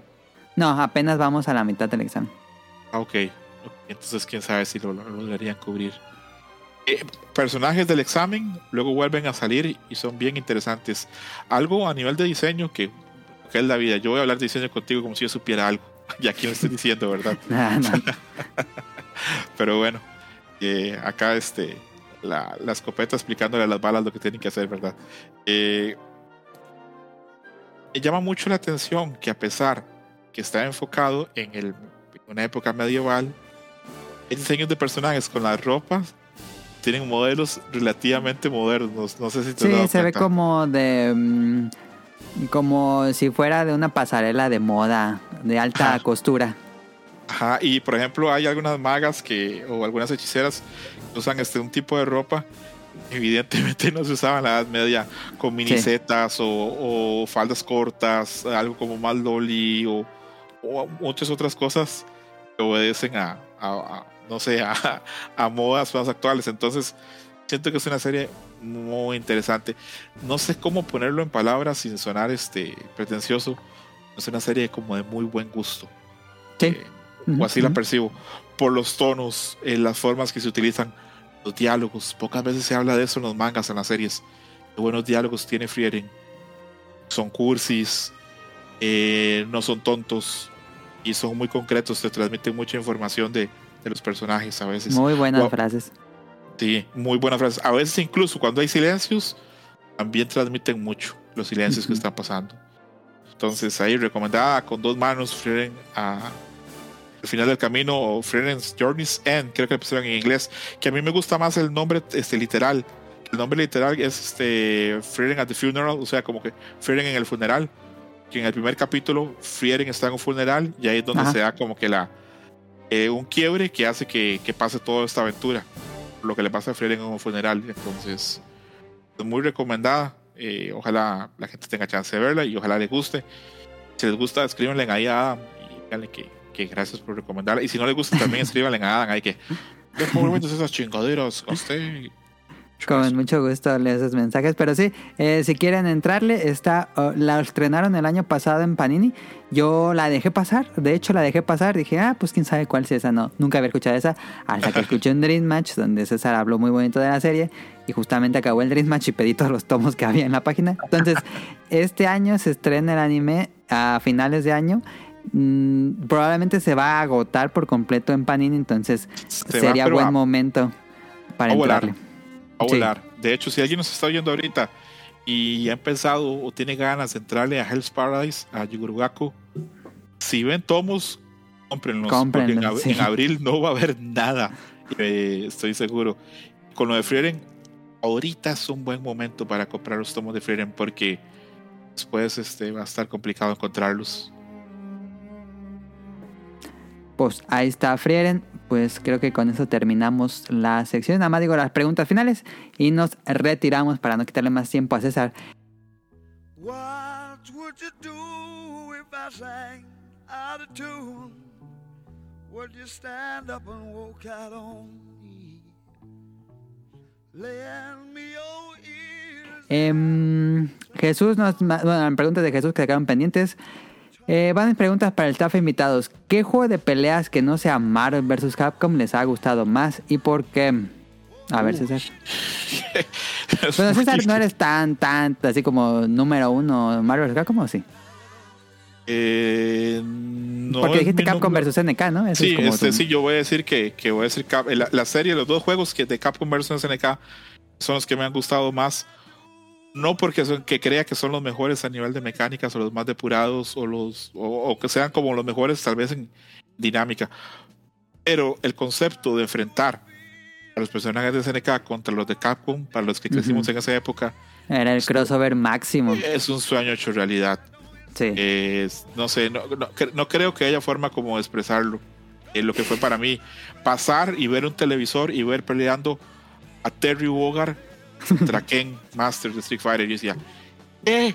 No, pero ¿cómo? No, no ¿Cómo puede fue? ser Eso me interesa. ¿Cómo fue tu primer contacto con él? ¿Cómo supiste que existía esta, este juego? Eh, yo era, y es, bueno, ya no, porque ya no existe, pero era este comprador asiduo de, de revistas.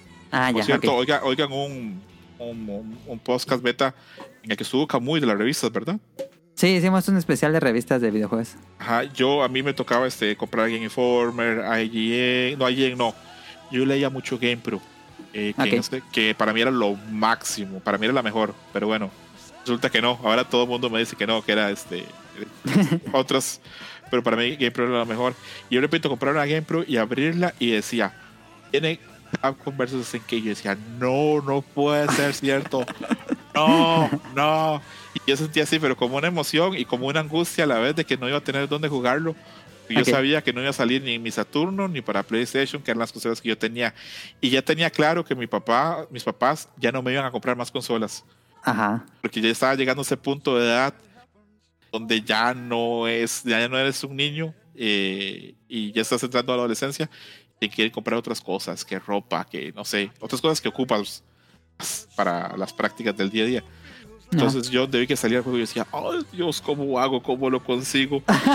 y recuerdo mucho este, hablar con, con un primo que falleció por COVID hace unos años, hace un par de años, y él Ah. tenía un local, eh, un local muy raro, vendía muchas cosas muy extrañas, eh, vendía discos de música, pero también vendía como alimentos. Eh, como usted, este, sí, sí, suena muy raro, pero es cierto. Este, me tocó alguna vez vender unos viniles y también que en el mismo paquete se estuvieran llevando ahí un chorizo o algo así. ok. Entonces, este, ahí trabajé por un tiempo grande para poder juntar para comprar el Dreamcast. También aprovechaba el inglés eh, para trabajar a veces de caddy en campos de golf, fines de semana. Ajá. Junté mm, mi dinero por mucho tiempo y aún así no me alcanzaba para poder comprarlo porque el Dreamcast cuando salió era una máquina carísima. Entonces, eh, pues ahí cometí uno de los grandes errores de, de- de mi vida. Eh, vendí mi, Cambiaste pl- la vendí mi cons- sí. PlayStation, vendí Ajá. muchos juegos de mi PlayStation, vendí algunos juegos de Saturno, pero el Saturno no lo vendí. Nunca lo vendí porque había una parte mía que me decía, al Saturno no le fue bien. Después ya va a ser muy difícil conseguirlo, sí. va a ser muy difícil conseguirlo. Y yo siempre, siempre he tenido tendencia a ir a consolas que fracasan. siempre. Y por ejemplo, tuve en Saturno, tuve en Dreamcast, eh, no tuve el TurboGrafx, pero tuve acceso a uno por ahí cuando era niño.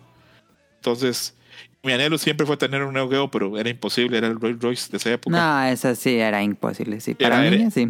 No, y para un adulto también eran carísimos.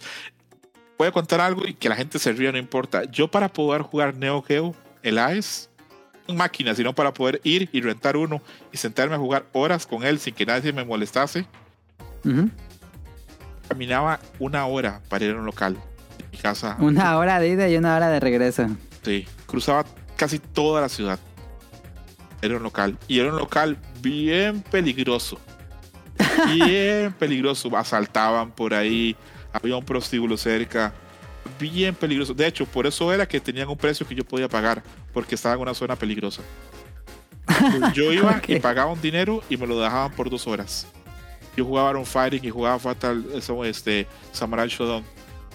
O sea, yo caminaba una hora y luego volvía cuando ya era este oscuro. Ajá. y Yo pensaba, ay, si me asaltan, si me matan, valió la pena, porque así pensaba yo. Para que la gente se haga una idea lo fan que soy o que era yo de los juegos de peleas. Que yo cruzaba estas calles, esos barrios y todo. Y en mi cabeza no iba pensando, ay, qué miedo, me van a asaltar, ay, qué miedo. Lo que iba pensando es, ay, ojalá esté desocupado el Samurai Shodown 2 para poder jugar. Entonces, Iba caminando y se escuchaba la, la música de Street of Rage de tan peligroso que era. que también soy súper super fan de Street of Rage. Y estoy muy desilusionado que Adam no lo haya jugado el 4.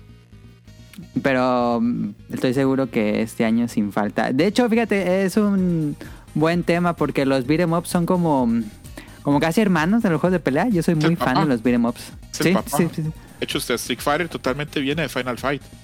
Totalmente. Que fue que en un viaje que hizo eh, este, ejecutivos de Capcom a, a arcades en California y vieron cómo funcionaba Final Fight y dijeron, pudiéramos hacer un juego de estos, pero que la dificultad la ponga el otro jugador, o sea, que se enfrenten.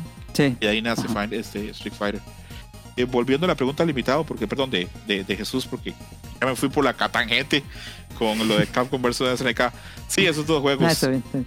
Eh, y me, sí, me costó muchísimo comprar el Dreamcast y me costó muchísimo comprar el, el, el- el juego, pero sí sé de todo. Y ahí los Pero tengo lo todavía. conseguiste. Ahí los Ajá. tengo. Han ido conmigo a todas partes. Ese, este Dream- a mi Saturno no me Pero fue un lanzamiento ya. No fue de estreno, ¿verdad? Del Capcom vs SNK. ¿O sí? Eh, no, no fue, pero fue rápido.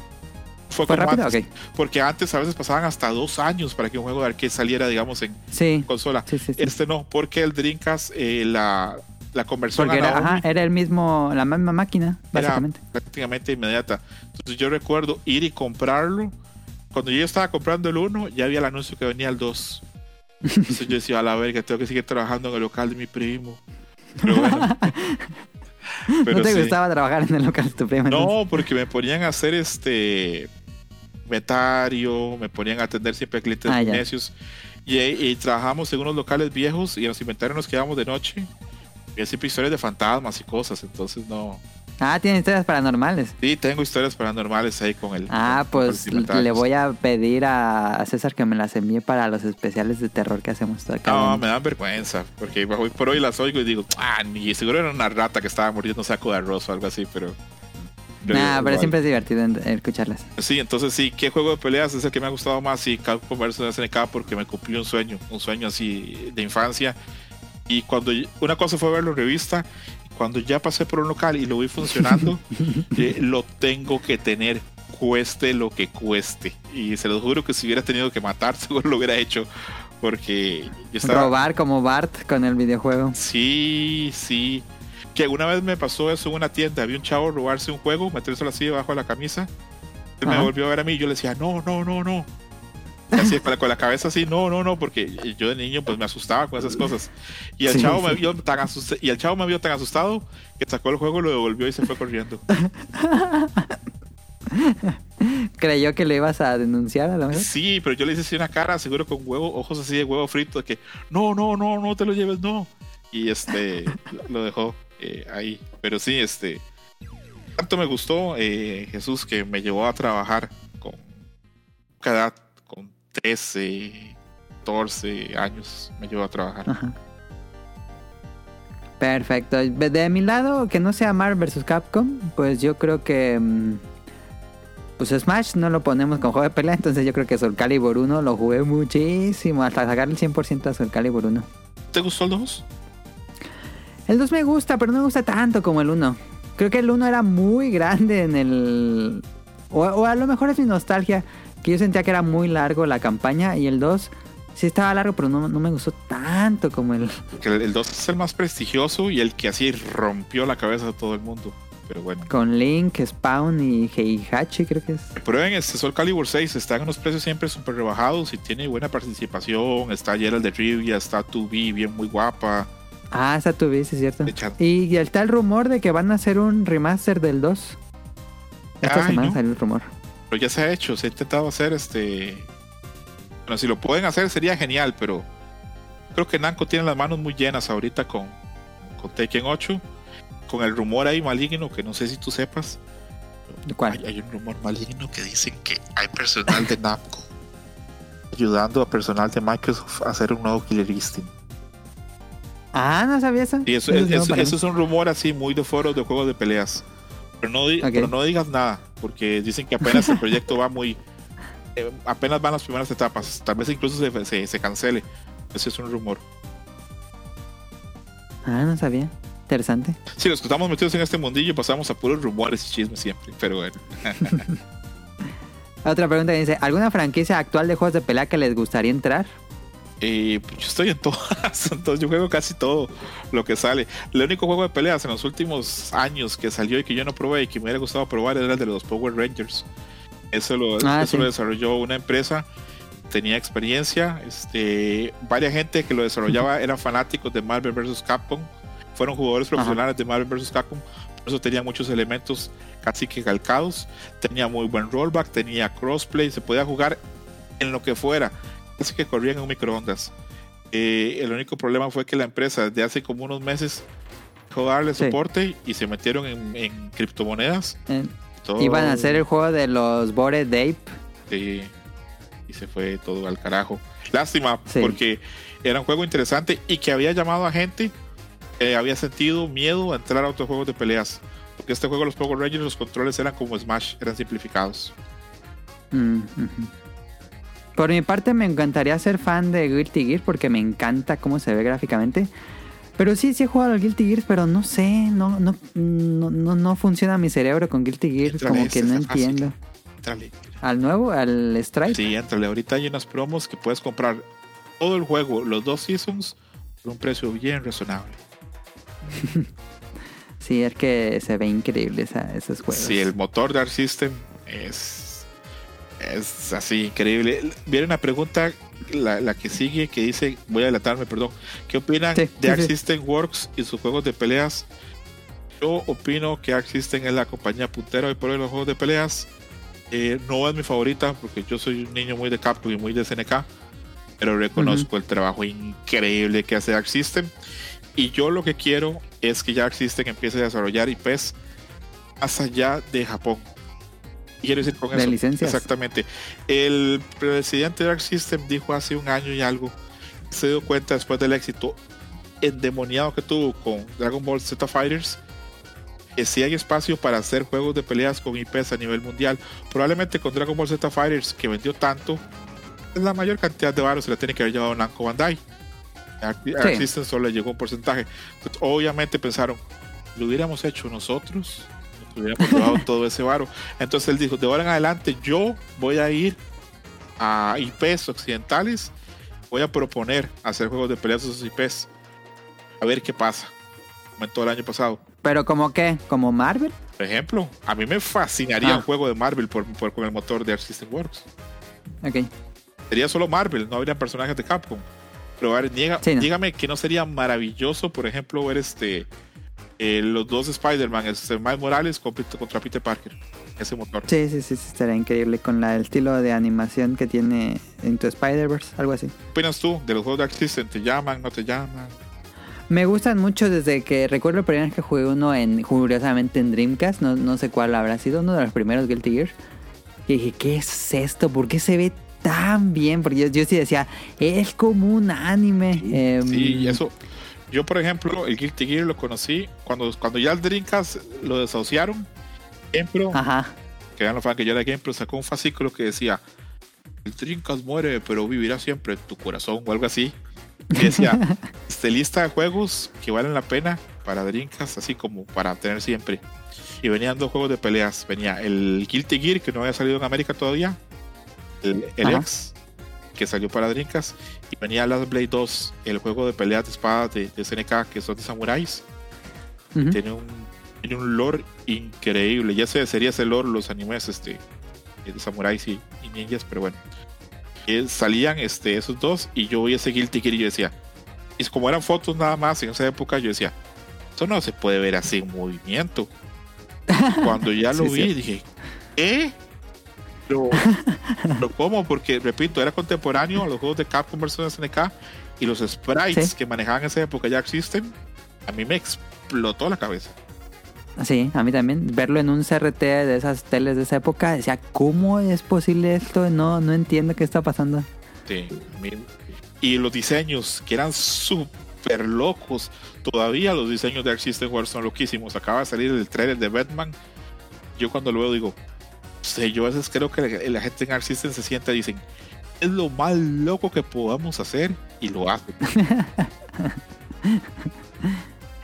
Platicábamos hace unos programas que no te... Bueno, a nosotros nos gustaría ver mucho un Dark Stalkers por Arc System Works. Ay, pero a mí eso es como que me digas, quiero ir a comerme un Big Mac, pero que me lo haga Burger King. No sé. A mí eso me, me da mucho rechazo. No sé, para mí eh, tiene que ser Capcom el que lo haga porque el nivel... Capcom el que haga, sí, Sí. sí, sí. sí. Ah, Capcom lo puede hacer. Puede volver a un motor cel shading como el de Marvel vs. Capcom 3. Que puede quedar cabrón. Ajá. Que haga un Rival Schools. Que haga algo. No sé, yo paso molesto que Capcom no haga más juegos de peleas. Pero entiendo que pues no venden tanto. Sí, eso es importante. Eh, dice, ¿ustedes consideran que los juegos como Smash Bros. o Multiversos son juegos de pelea o un subgénero del mismo? Lo platicamos un poco en el tema, pero para mí sí son juegos como más party. Ay. Si me hubieran preguntado hace un par de años, yo hubiera tenido la respuesta más clara. He dicho, no, son juegos muy party. Pero ahora cosas de esos juegos han llegado a los juegos de peleas, como los controles simplificados. Entonces, y- es difícil, complicado. Yo diría que Pero sí puede ser un subgénero, ¿no? Del, del juego de peleas. ser un subgénero. Yo no los malquiero, me parece que tienen su público, yo los respeto. Sé que la gente que los juega practica muchísimo y yo no los, este, no, no los veo por debajo del hombro. O comparto esas cosas tan feas que les dicen otra gente. Que no voy a entrar, eh, no hace falta, creo. Y aparte de eso, siempre he sentido que son una población o un grupo muy distinto al grupo básico de los juegos de peleas que sí enriquecen este, los torneos. Sé que son un grupo aparte y todo lo demás, pero a mí sí me, sí me aportan. Sé que hay gente que va a ver este programa y que va a estar súper en contra mía y que luego me van a poner DMs bien feos, pero es la verdad. Yo creo que sí había espacio en los dos los torneos. Creo que nosotros somos un nicho muy pequeño como para poner a jugarnos así de, de especiales. De excluirlos. ajá. Exactamente. Si nos van a ayudar, nos podemos ayudar mutuamente. Si podemos hacer los dos, entre los dos los torneos más grandes, perfecto.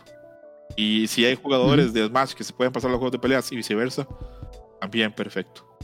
Pero no pasa tanto, sí. Pocos casos, pero ha pasado. Eh, Hay un jugador este actual ahorita de Guilty Gear que le ha ido relativamente bien, que es Leffen. Leffen ganó un Evo en Smash Bros. Melee. Entonces, eh, Mm. sueco. sueco- Mitad sueco, mitad este, coreano. Él siempre dice, tengo los mejores genes para el gaming.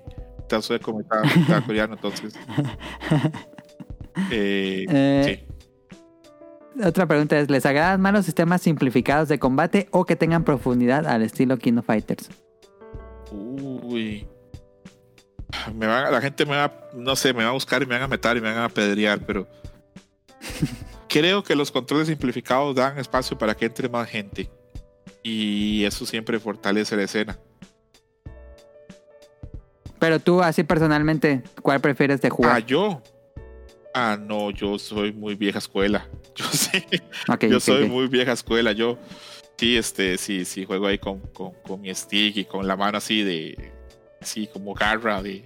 Como agarra- agarrando copa. Eh, sí, así juego, de hecho, sí, este, sí lo agarro como ganando copa. Eh, y si pongo ahí mis deditos así más, si hago ahí el, el plinking, que para que la gente que no sepa eso es como ahí como un doble tipeo en un botón para que Ah, sí, sí, sí. sí. sí, ahí este tengo mis mañas, este no, no, no ha pasado en vano las, las décadas jugando, entonces sí soy un jugador de vieja escuela, pero gusta probar cosas nuevas, este quiero a veces probar los controles simplificados, en algunos juegos me han parecido que son interesantes y que le bajan la vara a la ejecución y permite que la gente llegue y se divierta más. Repito, el juego de los Power Rangers creo que lo estás haciendo muy bien. Ok.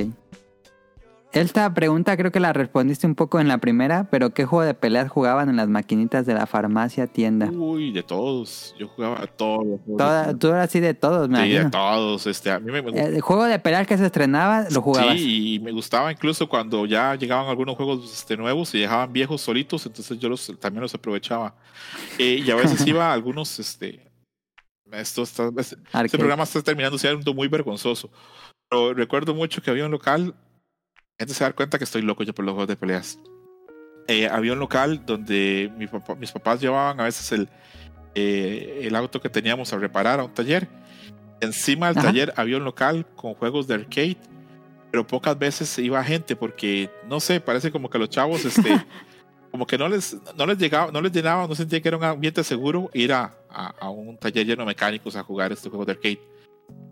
Y era de mis arcades favoritos porque ahí tenían eh, Fatal Fury Special, tenían War Heroes. ¿Jugaste War Heroes? Sí, en un emulador. Ay, pero el arcade era maravilloso. Y aparte tenían unos personajes que eran así una copia de otros personajes. Tenían una copia de M. Bison, tenían un Freddy Krueger, tenían un pirata. Eh, War Heroes era increíble. Más el. Era como Bootleg Heroes. Pero sí. Tenían este Samurai Shodown, tenían este, esas máquinas de SNK que estaban modificadas para que tuvieran varios juegos. Entonces, Ajá. yo muchas veces eh, hubo una época que mi papá me decía, vamos a llevar el carro al taller, ¿quieres ir? Y yo, ay, no, qué hueva. Y no, nunca iba. Pero cuando me di cuenta, descubrí eso, yo era feliz cuando tenía que llevar el auto al taller. Porque pues, pasaba metido en el arcade jugando por horas. Yo Mm, jugaba de todo, de todo. Este, tengo así en mi memoria llegar a, a una plaza, a un mall, eh, y desde que entrábamos, yo podía oír la música de Killer Instinct. Que por si esa máquina era la máquina más, que, más escandalosa que ha habido en la historia de la Era humanidad. muy ruidosa la máquina de Killer Fue el Instinct. propio, fue construida el propio así por la gente de, de, de Rare. Entonces, este, recuerdo entrar al, al, al mall y apenas ir así como que pasas el parqueo y entras ya a la, a la plaza y ahí, Ajá. Killer Instinct, Combo Breaker. y yo no mames, y esa era esa pinche emoción de ir a jugar. Porque nada, nada se veía como Killer Instinct en esa época. Entonces, todos los juegos. Recuerdo también el día que trajeron Samurai la primera vez. eh, verlo, eh, ver Garou, Marvel the Wolves también. Ok. Entonces, eh, yo jugaba de todo. Hasta el mismo mo- Mortal Kombat, que hoy por hoy le hago un poquito el feo. eh, cuando llegó el 2 y el 3, para mí eran como una religión también. Eh, esto curiosamente tiene relación con la siguiente pregunta. Eh, ¿Qué opinan de la época donde los juegos de pelea querían digitalizar a los personajes de estilo Mortal Kombat? Eh, había mucho esta tendencia como Killer Instinct, Mortal Kombat, había uno que se llama Pit Fighter, pero había muchos como que hacían la rotoscopía y digitalizaban a los actores. Eh, ¿Te gustaba esta, este estilo? A priori, la primera vez que los vi me parecía como muy adulto. Así como muy real. Sí, sí, sí, sí. Luego, conforme pasó el tiempo, Eh, podía ser como para si eres un niño como que te asustaba, ¿no? Que fuera tan violento porque si eran Claro, personas. claro, yo jugaba Mortal Kombat del el 1, muy niño. Ya tenía, ya, ya había salido el 2, pero yo no lo conocía. Que ya había salido hasta el 3, pero yo no lo había visto. Pero yo jugaba el 1 y yo lo encontraba así muy oscuro, muy real. Ajá. El sonido, y yo decía, a la verga, me da miedo, pero me atrae. Eh, Me da miedo que mis papás me vean jugando esto, ¿no? También, yo tenía mucho miedo que mis papás vieran lo que yo jugaba. Siempre tenía mucho miedo. Que eh, mis papás eran pésimos para comprarme mis juegos. Me traían siempre unas porquerías. Por dicha, mi papá empezó a confiar más como sus compañeros de trabajo y amigos Y, y le empezaron a, empezaron a traer más. Por ejemplo, yo, yo recuerdo pedir juegos este las tortugas ninja, pedir contra, pedir cosas así para Super Nintendo, para Genesis, me traían unos ¿Y qué te juegos horribles. Me trajeron un Popeye una vez que era una mamada. Eh, mi papá, cuando fue a Japón en los 90 y volvió, trajo RPGs en japonés. ¿Te lo puedes creer? Yo qué iba a hacer con eso. No podía hacer nada. Entonces, Pues me imagino que lo compró por la portada. sí, porque probablemente fue una tienda y dentro de su limitadísimo japonés preguntó cuál es el mejor juego. Y tal vez le daban ahí este, Dragon Fanta- Quest 5 Fa- para Super fa- Nintendo. eh, Fantasy Online, no sé qué, algunos de esos, eh, Fantasy Star de Genesis. Ah, Fantasy Star, sí. Daban de ese- de Genesis ese. y llegaban yo con eso y yo lo ponía, yo no entiendo aquí nada. Y aún así, ¿te lo puedes creer que yo jugaba? Sentaba y, Sí, sí, sí, y ahí apuntaba, este, Prueba y error. Sí, a prueba de error, y ahí, ahí lo jugaba. Entonces, este. eh, ¿Qué me parecía? Pues que a priori me parecían como muy interesantes y muy reales, pero conforme ya avancé, jugué más. Envejecieron muy rápido, ¿no? Oh, y la jugabilidad de los juegos de sprites siempre fue mejor que la de los juegos digitalizados.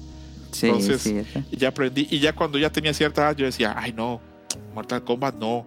Y los míos son SNK, Capcom, por ahí. Es de mal gusto. Exactamente. Mortal Kombat. Sí, ya, acabo- este, ya, ya al final no, no lo podía poner en palabras.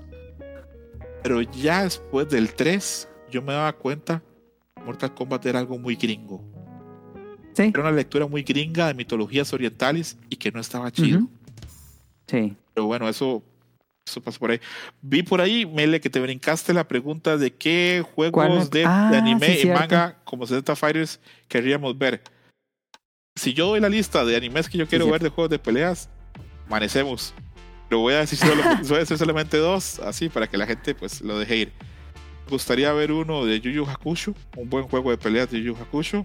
Que sí tuvo, pero no en buenos. Me gustaría ver uno de Hunter x Hunter. Me gustaría Ajá. ver uno de One Punch Man. Me parece que sería perfecto. Que hubo uno Sí, malicísimo. sí, muy mal. Y así apostaría, no sé, el riñón de, de algún alguien, de un amigo, el de Kamui, por eh, un juego de peleas de Chainsaw Man. Eh, pensé que ibas a decir eso. Sí. Pero a- a- a- no, no, me, no me alcanzan las manos para decir este, los, los juegos eh, que podrían haber de juegos de peleas. Hay un rumor muy fuerte, muy fuerte que System Works está haciendo un juego de peleas de My Hero Academia desde un par de años. Ah, será muy padre. Pero, repito, es solo un rumor. Sí, porque por lo general, bueno, Argis hace juegos que no son...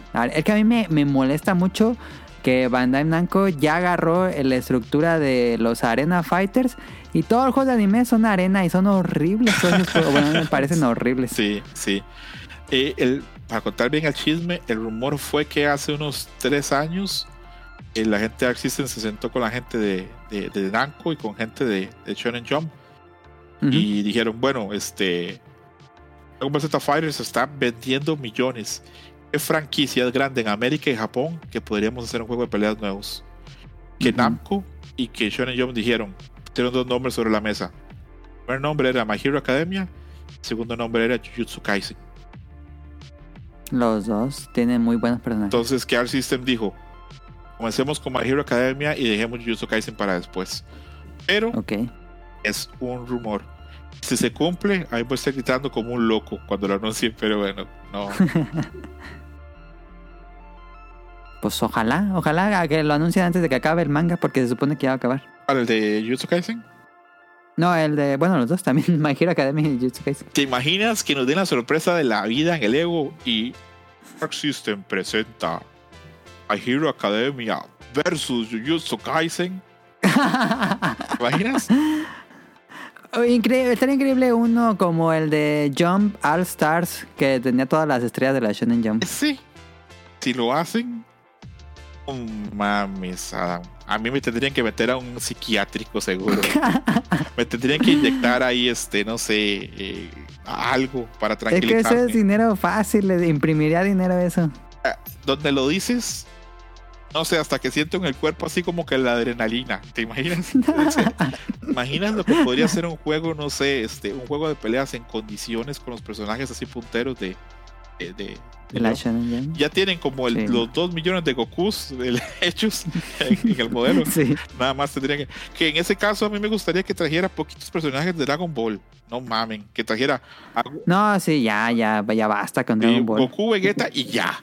Ya no más. Por favor, Sí, sí. que metan- Sí, sí, sí. Tal vez Piccolo, tal vez. Pero que metan otro montón de otras series, no sé. El Sí. Luffy, que pongan hasta el mismo Naruto. Eh, a series actuales, a Jujutsu Kaisen, no sé. Al, My Hero a los Academia. Hero. Academia, a los de Jigoro Kako, no sé. Caso ahí Agón. bien variadito, que hubiera de todo. Porque hicieron ese horrible de Jump All Stars, no sé qué. Que salió, también era una arena Cuando, un fighting. cuando que- lo anunciaron yo me emocioné muchísimo y luego ya lo veo yo. Ah. ¿Sabes? Parecía fan-made. La, la gente, perdón por hacer el programa más largo, porque esto está resultando como así, como todos mis sueños húmedos en un solo programa. ¿Saben qué me volvería loco a mí? Y también, digamos, si, si me dicen, tengo que dar mis ahorros para que lo hagan, los doy ya. Hicieran el juego, que System hiciera el juego de peleas de personajes de Trigger. Ah, dale, sí. Eh, con los de Kill la Kill, con los de Gurren Lagann, con los de Witch. Academy, con los de Cyberpunk. Eh, se me está quedando otros nombres por ahí, pero sí. BNH, ¿cómo se llamaba esa? La de Alien in the France, con todos con todo el mundo ahí, no importa. Sería un juego increíble también. Sin duda. Perdón por pasarme, Adam, perdón. Nada, el chiste es eh, continuar la plática. Eh, él te va a estar interesante. ¿Cuál fue el pe- peor juego de peleas que han jugado y por qué? Uy, hay muchos que eran muy malos. pero Había muchos que eran muy malos. Así uno que recuerdes que, que dije. Los de "Este está anime de SNES eran muy malos casi todos. Uy, no, ya sé cuál, ya sé cuál.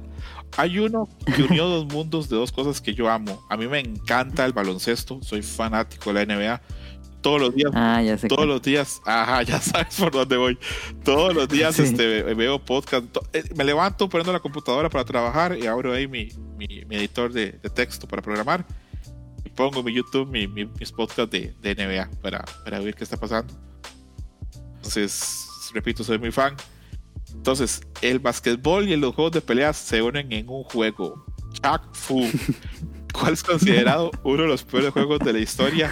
No sé si la gente sabe, pero en Estados Unidos se hizo una organización de gente que iba estado por estado buscando juegos de Chuck Fu para quemarlos. ¿Sabías? no sabía. Sí, No. eh, hay un canal de YouTube del cual yo soy eh, fan desde hace muchos años, que es este el Angry, Video- eh, Angry Video Game Nerd. Eh, Ajá, yo también fui fan. Cinemasacre. Ajá, que él tiene este capítulo donde habla Chuck Fu. Y sí, menciona eso, que había un grupo de gente que decía, este sábado vamos a Houston, lleven todas sus chingaderas de Chuck Fu y las vamos a quemar. y al, mes decía, vamos a estar en Wisconsin, vamos a destrozar toda esa chingadera, sé. Y, sí, la gente iba y quemaba todos sus, sus juegos de Chuck Fu. Entonces yo pensaba, no mames, un juego de Shaquille O'Neal y de peleas contra momias en el oriente. Fue como un animal a comprarlo, a probarlo y era horrible. Ah, ¿te lo compraste de salida? No lo compré de salida, lo compré de segunda porque cuando ya había salido ya yo estaba muy chavito, no, no tenía acceso a eso. Ok, ok, ok. Pero Cuando lo jugué yo dije, no mames, ¿cómo compré esto? Y no compré otra cosa. y los de anime que habían también eran muy malos. Yo probé el de Ranma y medio y también era muy pobre. Eh, contrario del de Sailor Moon, el de Sailor Moon hay uno que es bastante bueno para hacer juego de peleas de, de, de Famicom.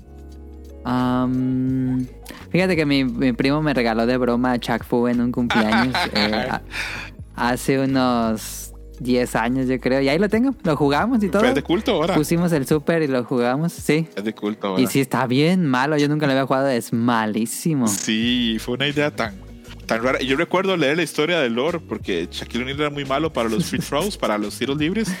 Entonces decían, Ajá. Shaquille O'Neal buscando solucionar su técnica de tiro a, a Asia aprender Kung Fu. Mientras aprende Kung Fu, es emboscado por seis demonios. Y yo, no mames, qué historia más profunda y más de la verga. Y cuando ya ponía el cartucho, yo decía, no, esta culerita. Arrepentimiento instantáneo. Sí. Sí, es que unos chavos todavía se va por las portadas. Y en cambio yo recuerdo que en algún momento me regalaron algún juego con una portada así fea. Y decía, "Pff, está feo, no, no se ve chido. Y cuando ya probaba el juego decía, no mames el juego que es. Entonces, así pasa, amigos. Eh, nos dice, yo para acabando esto, ¿jugaron el juego de peleas de Star Wars Master of Teras casi de PlayStation 1? No, yo nunca lo jugué, ¿tú lo jugaste ese? Sí, pero muy poquito, no lo suficiente como para hacerme una, una opinión. Que hay referencia a Master of Teras casi en, en Mandalorian, ¿no? Sí. ¿O en dónde era? Sí, ahí hay Sí, hay referencias, una creo. referencia. Eh, creo que hay potencial de sobra para hacer un juego de peleas de Star Wars. Sí, sí, sí, sí. ¿Podría ser esas IPs que busca Arc System Works? Mames, no digas eso, Adam, me va a hacer un paro al cardíaco, ¿te imaginas? Porque dijiste que de- busca licencias Sí, por eso, pero, pues ahí pero está. ¿te imaginas la emoción de que finalmente un juego de peleas bueno de Star Wars? ¿Te imaginas? Con el estilo visual de Star Wars Visions, que estuvo muy interesante. Uy, Adam, no, ves, ya me estás este, haciendo daño. ¿Te imaginas poder pelear Darth Maul contra Yoda con el motor de Arc System? Ajá. Uh, no. Que lo podías hacer en un Soul Calibur, ¿no? ¿El cuál fue el 3? Sí, lo podías hacer. Puedes jugar con Yoda, con Darth Vader. Y creo que en Xbox estaba. Ah, creo que estuvo Spawn o estuvo Gigante. Está- Star Killer, no, el, Ay, el otro. Estuvo Link también en Soul Calibur 2, ¿verdad? Ajá, en el de Cubo estuvo Link Sí. y en el de Xbox Que de- Spawn. es de las pocas chances que ha tenido este Link de salir en otros juegos, ¿verdad? Ajá, sí. Es muy rara la que Nintendo preste la licencia. Sí. Pregunta al mismo amigo: ¿llegaron a probar juegos de peleas del 64 como Clay Fighter 63 y un tercio? Eh, el Nintendo 64 es una de las consolas más. A ver, tuvo más mala suerte con los juegos de peleas. Pocos. Es que no estaba hecha para hacer juegos 2D. No. Creo que fue. eh, técnicamente no servía para hacer juegos 2D. Sí, tuvo poco. O poco realmente, pocos juegos este, de pelea y los que tuvo eran bastante deficientes. Pero yo sí probé Clay Fighter 63, uno y un tercio. Y me parecía interesante. Yo nunca lo me jugué. parecía interesante. Siento que hay cosas de Clay, Fly- de Clay Fighters que pasaron a Schoolgirls. Eh, Ah, sí, sí. este, a, a- a nivel como de concepto o como de rareza Ajá, o ajá, de diseño Idea. hay cosas sí, que sí. pasaron. Eh, rep- no sé si quedó claro, pero recomiendo mucho a la gente que no ha jugado juegos de peleas, mucho Schoolgirls, porque tiene un tutorial muy bueno, muy accesible, tiene una música buenísima, creo que es música de... ¿Hay Michiru Yamanes? Creo que sí. Ujú. Tiene muy buenos diseños, tiene una comunidad muy amigable comparado a otros juegos de peleas. Tiene muy buen rollback. Está siempre baratísimo en Steam. Con lo que se compran unos tacos lo pueden comprar en Steam. En la- otras consolas lo pueden comprar también a precios muy baratos. Eh, el motor de juego, la mecánica, la dinámica de juego está calcada y copiada de Marvel vs. Capcom 2. De hecho, esa era la idea. Así, llevar a los jugadores de Marvel vs. Capcom 2 a, Ah, eh, lo único que no funcionó es que alguna gente no conectó con la, con la estética, pero otra, otra Ah. gente sí. A mí me parece un juego hermoso en muchas cosas, pero bueno. Eh, ¿Tú cómo lo ves desde, desde diseñadora? Es muy bonito, es muy diferente a todos los demás juegos de peleas. Creo que eh, tiene esta. Tal vez a lo que no le gustó a la gente es que tiene un poquito como esta esencia de que es un juego anime, pero este anime que no es japonés. Creo que a lo mejor por eso le molestó, pero a mí personalmente se me hace muy, muy, muy bonito. Sí. Eh, con Clay Fighters, no sé si hay chance para, para retomarlo. ¿Quién hacía Clay, Clay Fighters? Voy a buscar acá. Dame, Esa es una buena pregunta. unos segundos que. Sí, no, no te preocupes. No era Rare, ¿verdad? Oh, no, porque ellos hacían no, Mortal no. Kombat. Clay Fighters. Debe ser algún estudio occidental. Esto hacía Interplay. Ah, Interplay. Mames, ok. que Interplay está ya, pero más cerrado que. Sí, ya, ya, ya. Interplay ya, ya, ya falleció. ¿Quién sabe? Porque siempre se venden las licencias, pero quién sabe quién se habrá Sí, quedado con las licencias sí. de Clay Fighter. Sí, siempre, siempre hay este. Cosas así. Y en los juegos de peleas, este, también pasa eso que mencionas. Hay varios juegos de peleas muy interesantes que llegaron en momentos muy raros, los cuales están flotando ahí en un limbo y no hay acceso. Hay unos juegos de peleas muy oscuros, uno taiwanés, este. Que se llama Grandmaster Fighters. No, no quiero equivocarme, pero hay varios juegos de peleas muy buenos a los que solo hay acceso en emulación. Y ojalá pues en algún momento llegue a colecciones, porque siempre vemos necios ahí diciendo que ojalá llegue tal juego, ojalá llegue tal juego, pero bueno. Eso sería no sé si hay chances para que haya un nuevo Clay Fighter. Yo creo que no, ¿verdad? Está complicado. Mm, No creo que, digo, yo creo que ya está como muy cerrado. Un juego de peleas tiene que ser muy bueno y creo que un juego de experimental como Clay Fighters pues tendría un, un éxito muy reducido. Si ya somos yo. un nicho pequeñito, imagínate llegar a un nicho todavía más Sí. nicho. Sí. Por ejemplo, no sé que también haya ido a los, a los ponis, que creo que sería como ese, Es, ese es rubro. un éxito, pero, pero es pequeño. Lo que pasa es que la compañía que Ajá. desarrolla los ponis son siete o seis chavos. Entonces, Ah, ya. el, el poquito dinero que se gane es, es bastante para ellos. Eh, a veces a mí me- Ujú. eso como que me cuesta explicárselo a alguna gente que cree que los juegos de peleas es un, es un género pues muy pequeño y yo les menciono, bueno, sí, si yo vendí 300 mil copias, esto dices, eso no es una chingadera comparado a otros juegos. Pero si somos 10 personas, Pero si son, ajá. somos sí, 10 sí, sí. personas, somos millonarios, ¿me explico? Sí. Y sí, eso sí. pasa en los juegos de peleas. Este, varios de esos juegos, las, las empresas pequeñitas que las llevan, se, se han hecho de dinero. Eh, creo que pasó con Schoolgirls. Porque Schoolgirls tiene un desmadre atrás legal al que no voy a entrar, pero eh, también el de los ponis, Ajá. porque el de los ponis este fue Mattel el que frenó. Y iba a salir con. Ah, sí, no sí, sabía. iba con los personajes de My Little Pony. Y Y de hecho fue en no. una, una convención de. No sé cómo se llaman los fans de My Little Pony. La, sí, las, los bronies. Ajá, los Bronies estuvieron en una convención y ahí salió la idea, se desarrolló el juego, todo el mundo estaba muy contento y llegó Mattel y dijo, o Hasbro, Mattel o Hasbro, no sé cuál de los dos. O Mattel Ajá. Hasbro ya son la misma marca, creo. Ah, Pero no, no, no, sé, no mejor sé nada de juguetes, no voy a mentir. Llegaron y dijeron, pues está muy chido su juego, chavos, pero adivinen qué. O va, la licencia no puede salir para eso. Entonces la gente que ya ha trabajado años en ese juego contactaron a la diseñadora My Little Pony, explicaron la situación, le dijeron no te podemos pagar mucho, pero por favor podrías reutilizar. Hicimos para nuevos personajes y Ah, así comienza. Hay un documental pequeñito en internet eh, de, ¿De cómo, cómo se hizo el juego. Sí, son chavos que Ah. son desarrolladores como yo, pero bueno, mucho mejores desarrolladores que yo, es evidentemente. Y eh, van, trabajan, llevan su vida cotidiana, en sus ratos libres, desarrollaron el juego. Años, Ah, no años. Sí, ser. Entonces, eh, el juego de los ponis no es exitoso al nivel de otros grandes juegos, pero para la empresa pequeñita que la lleva y para su comunidad sí es exitoso. No sé si me expliqué bien. Mm. Sí, sí, sí. Qué interesante, no sabía nada de eso.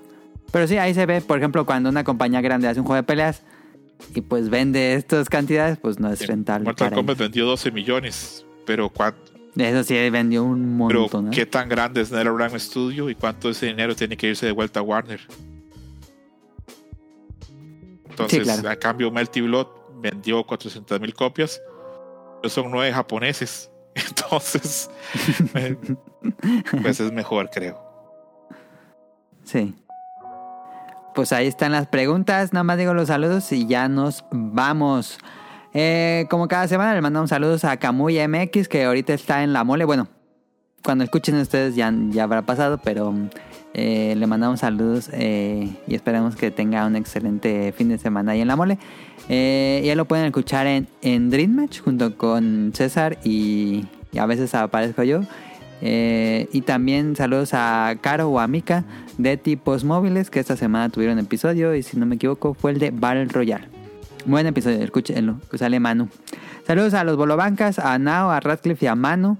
Ellos los pueden escuchar los viernes por la noche en su canal de YouTube, Bolobancas. Muy divertido como siempre. Y en las caricaturas que vimos, eh, hacemos episodios dedicados a los Simpsons eh, cada mes. Saludos a Rion Jun hasta Japón. Muchísimas gracias por su programa que nos armó para el 600, que le quedó increíble. Muchísimas gracias. Eh, a saludos a Axel, a Andy que nos escribió, a Heladito también, que lo pueden escuchar en la opinión de lado. A la Sirenita, que es Petit Mermaid en Twitch, ella twitchea los fines de semana. A Rob Sainz, que lo pueden escuchar en él como el podcast hermano del podcast beta, que es Showtime. Eh, ahí en langaria.net. Eh, saludos a Jacobox y al Kut, que de Hobbies and Zombies. Saludos a Jesús, que nos escribió como cada semana. A Aline, a Josué Sigala, a Carlos, a Efestomar de dispositivos móviles, a Protoshoot, a Eric Minetón, a Señor Suki, a Gerardo Vera, a Oscar Guerrero, a Mauricio Carduño, a Gamer Forever, Gustavo Mendoza, a Gustavo Álvarez, Andrew Lessing, Marco Bolaños, Vente Madreo, el Quique Moncada, Doctor Carlos Adrián, Cadasco, Helter Skelter, a Daggett y un saludo a Yuyos, que también lo pueden escuchar ahí en Dream Match y en eh, Pixelania Podcast. Y pues eso sería todo por nuestra parte. Recuerden seguirnos en arroba podcastbet en Twitter. Tenemos canales de YouTube, bueno, de YouTube, de podcast, perdón, en Apple Podcast, en iBooks y Spotify. Eh, todos los domingos por la noche eh, publicamos un nuevo episodio. Y en langara.net los pueden encontrar si los quieren escuchar los viejitos. Y me queda, no me queda más que agradecer a César por acompañarme en este grandioso episodio que quedó extenso. Mil disculpas porque ya tomé toda su tarde de este jueves, que grabamos un jueves. Eh, pero muchísimas gracias. No sé si quieras mencionar algún saludo, eh, platicarnos de Treat Match. Eh, sí, primero que nada, más bien yo me disculpo contigo, porque yo creo que el que hizo el programa así maratónico fui yo. Nada, pero eso siempre lo agradezco con, yo. Con mis historias y mis mamás de juegos de pelea. De eso se trata el podcast beta, sí. Sí, eh, pero bueno, eh, agradecer mucho que, que me has dado chance de participar. Ojalá no, no haya sido una mala participación y, y que te hayas arrepentido. No, para nada. Eh, le envío también un saludo a toda la gente, este, a la misma gente que, que manda ese saludo, este, también les mando un saludo. A algunos tengo este, la suerte de, de conocerlos o compartir, este, como Kamui, que ojalá le esté yendo bien ahí en la el Comic Con, ahí le mando un abrazo muy grande a Mika, eh, también a Heladito que me escribe seguido también, y a toda la gente que te, que te mando saludos, también les mando un saludo cordial. Y les mando un saludo muy cordial a la gente que graba conmigo Dream Match, este, ahí seguido de forma regular, que me entregan ahí su tiempo. Nada más faltó a Mayran. Sí, este, les voy a mandar un saludo a, a Kamui, que ojalá le vaya muy bien ahí en la Comic Con, le mando un abrazo. A Yuyos, este, que está preparando su viaje a Japón para conocer a las geishas. A, a Mairani, que sigue en búsqueda de algo que, que no se le perdió, pero ella lo sigue buscando. Eh, a Tía, hay un abrazo muy grande por participar también. Y otra gente también que participa en Dreamhash, pero a veces no sale tan seguido. Como Roberto, a Hershos, a Paco y a mi hermano, a mi brother, el Wonchus. Ahí, beso al Wonchus hasta allá, hasta el cerro. Y ojalá todo vaya bien. Y de, y de Dreamhash, Perfecto. este, Sí. Eh, tenemos un programa de lo mejor, bueno, de lo que creemos nosotros que van a ser los animes más relevantes para esta temporada de abril. Lo que está bastante bien. Cubrimos como veintitantos de series. Este, hablamos de Ujú. si la vamos a ver, por qué no la vamos a ver, de qué tratan, de qué estudio. Y sin clavarnos tanto, nada más vamos diciendo como que nos interesa y qué tanto nos interesa. Creo que puede servirle a la gente como guía de, de los animes. Tal vez no para elegir, pero tal vez, tal vez para de qué trata cada anime. Eh, espero también hacer más adelante otro, otro Dream Match este, donde hablemos de primeras impresiones. Eh, a futuro, a mediano corto plazo, quiero hacer un Dream Match de Power Hunter Deep Blood Lost, porque hicimos uno de Ninja Scroll y quedó Ajá. bastante bien. Me interesa Sí. también hacer uno, mucho uno de Furikuri. Y tengo la idea romántica que hagamos uno dedicado solo a un capítulo de Evangelion. O a capítulos este, especiales como de series. Por ejemplo, a mí me fascina el capítulo de Evangelion del baile, donde Shinji y Asuka bailan. Ah, gran Entonces, a episodio, mí me, gustaría, y voy a tratar a, a mediano plazo hacer un Dream Match enfocado solo en ese episodio. Ah, estaría muy bien. Este, no porque no quiero hablar de los otros que también son maravillosos, sino como para enfocarme en eso. Eh, estoy en prácticas Ajá. también con Adam y con Kamui para ver qué animes vamos a cubrir, tal vez semanal o semanalmente de, de la temporada que viene. Entonces, eh, sí estamos ahí produciendo contenido. A finales de año se cocina un Frieren sí, Match. Frieren Match que va a contar con un logo de calidad. Dicen que voy a tener que pagarlo como a 36 meses. Pero, pero bueno, no, eh, esperar. Y repito, Adam, muy agradecido. Ojalá no te hayas aburrido. Ojalá haya sido un rato pues, agradable para ti. Y ojalá los escuchas, oigan el programa y no tengan tan mala imagen de los juegos de pelea. Así que los que la gente que los jugamos no somos así tan, tan mala onda como los pintan. Estamos un poquito mal de la cabeza, pero si nos dan chance, ahí a ver que, que estamos dispuestos a, a compartir y aprender y a generar comunidad. No, sí, yo muy encantado cómo quedó el episodio, creo que me gustó muchísimo. Eh, y pues sí, este, si quieren escuchar el Dream Match, generalmente ahí si nos siguen en Twitter en arroba podcastbeta, ahí lo, mm, lo compartimos, pero te pueden seguir en Twitter como arroba dos escrotos, si no me equivoco, ¿no? Sí, así es. Desgraciadamente la historia de ese nombre pues no es la mejor, pero así quedó. Eh, me pueden seguir a arroba dos escrotos. Pero es muy Sí, icónico. ¿verdad? Este, me he dado cuenta que, que la gente tiende, tiende a encontrarlo fácil. No se le olvida. Sí, no, no, es un Sí. nombre que no, no se olvida.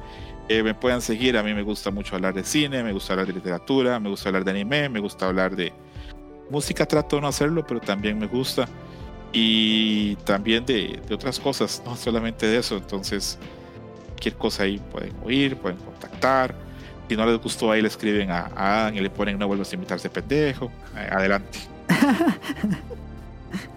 Díganos qué les pareció este episodio en Twitter. Y pues eso sería todo por nuestra parte. Muchas gracias a todos los que nos escuchan, a los que comparten los tweets y los que nos escriben. Muchísimas gracias. Pasen una excelente semana y nos vemos la próxima. Gracias, César. Ay, se cuidan mucho.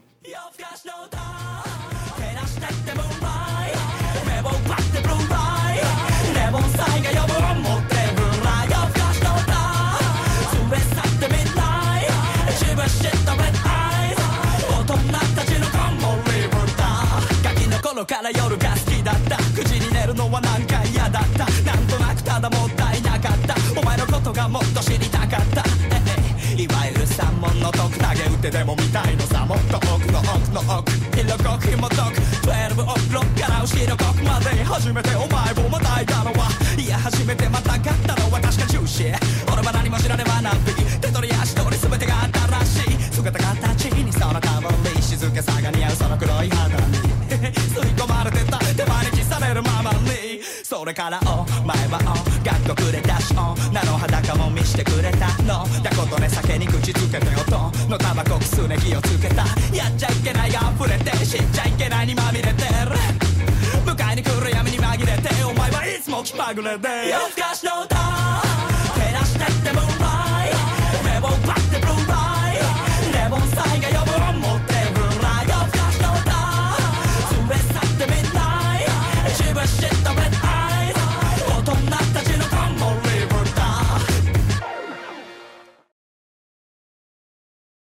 Good luck.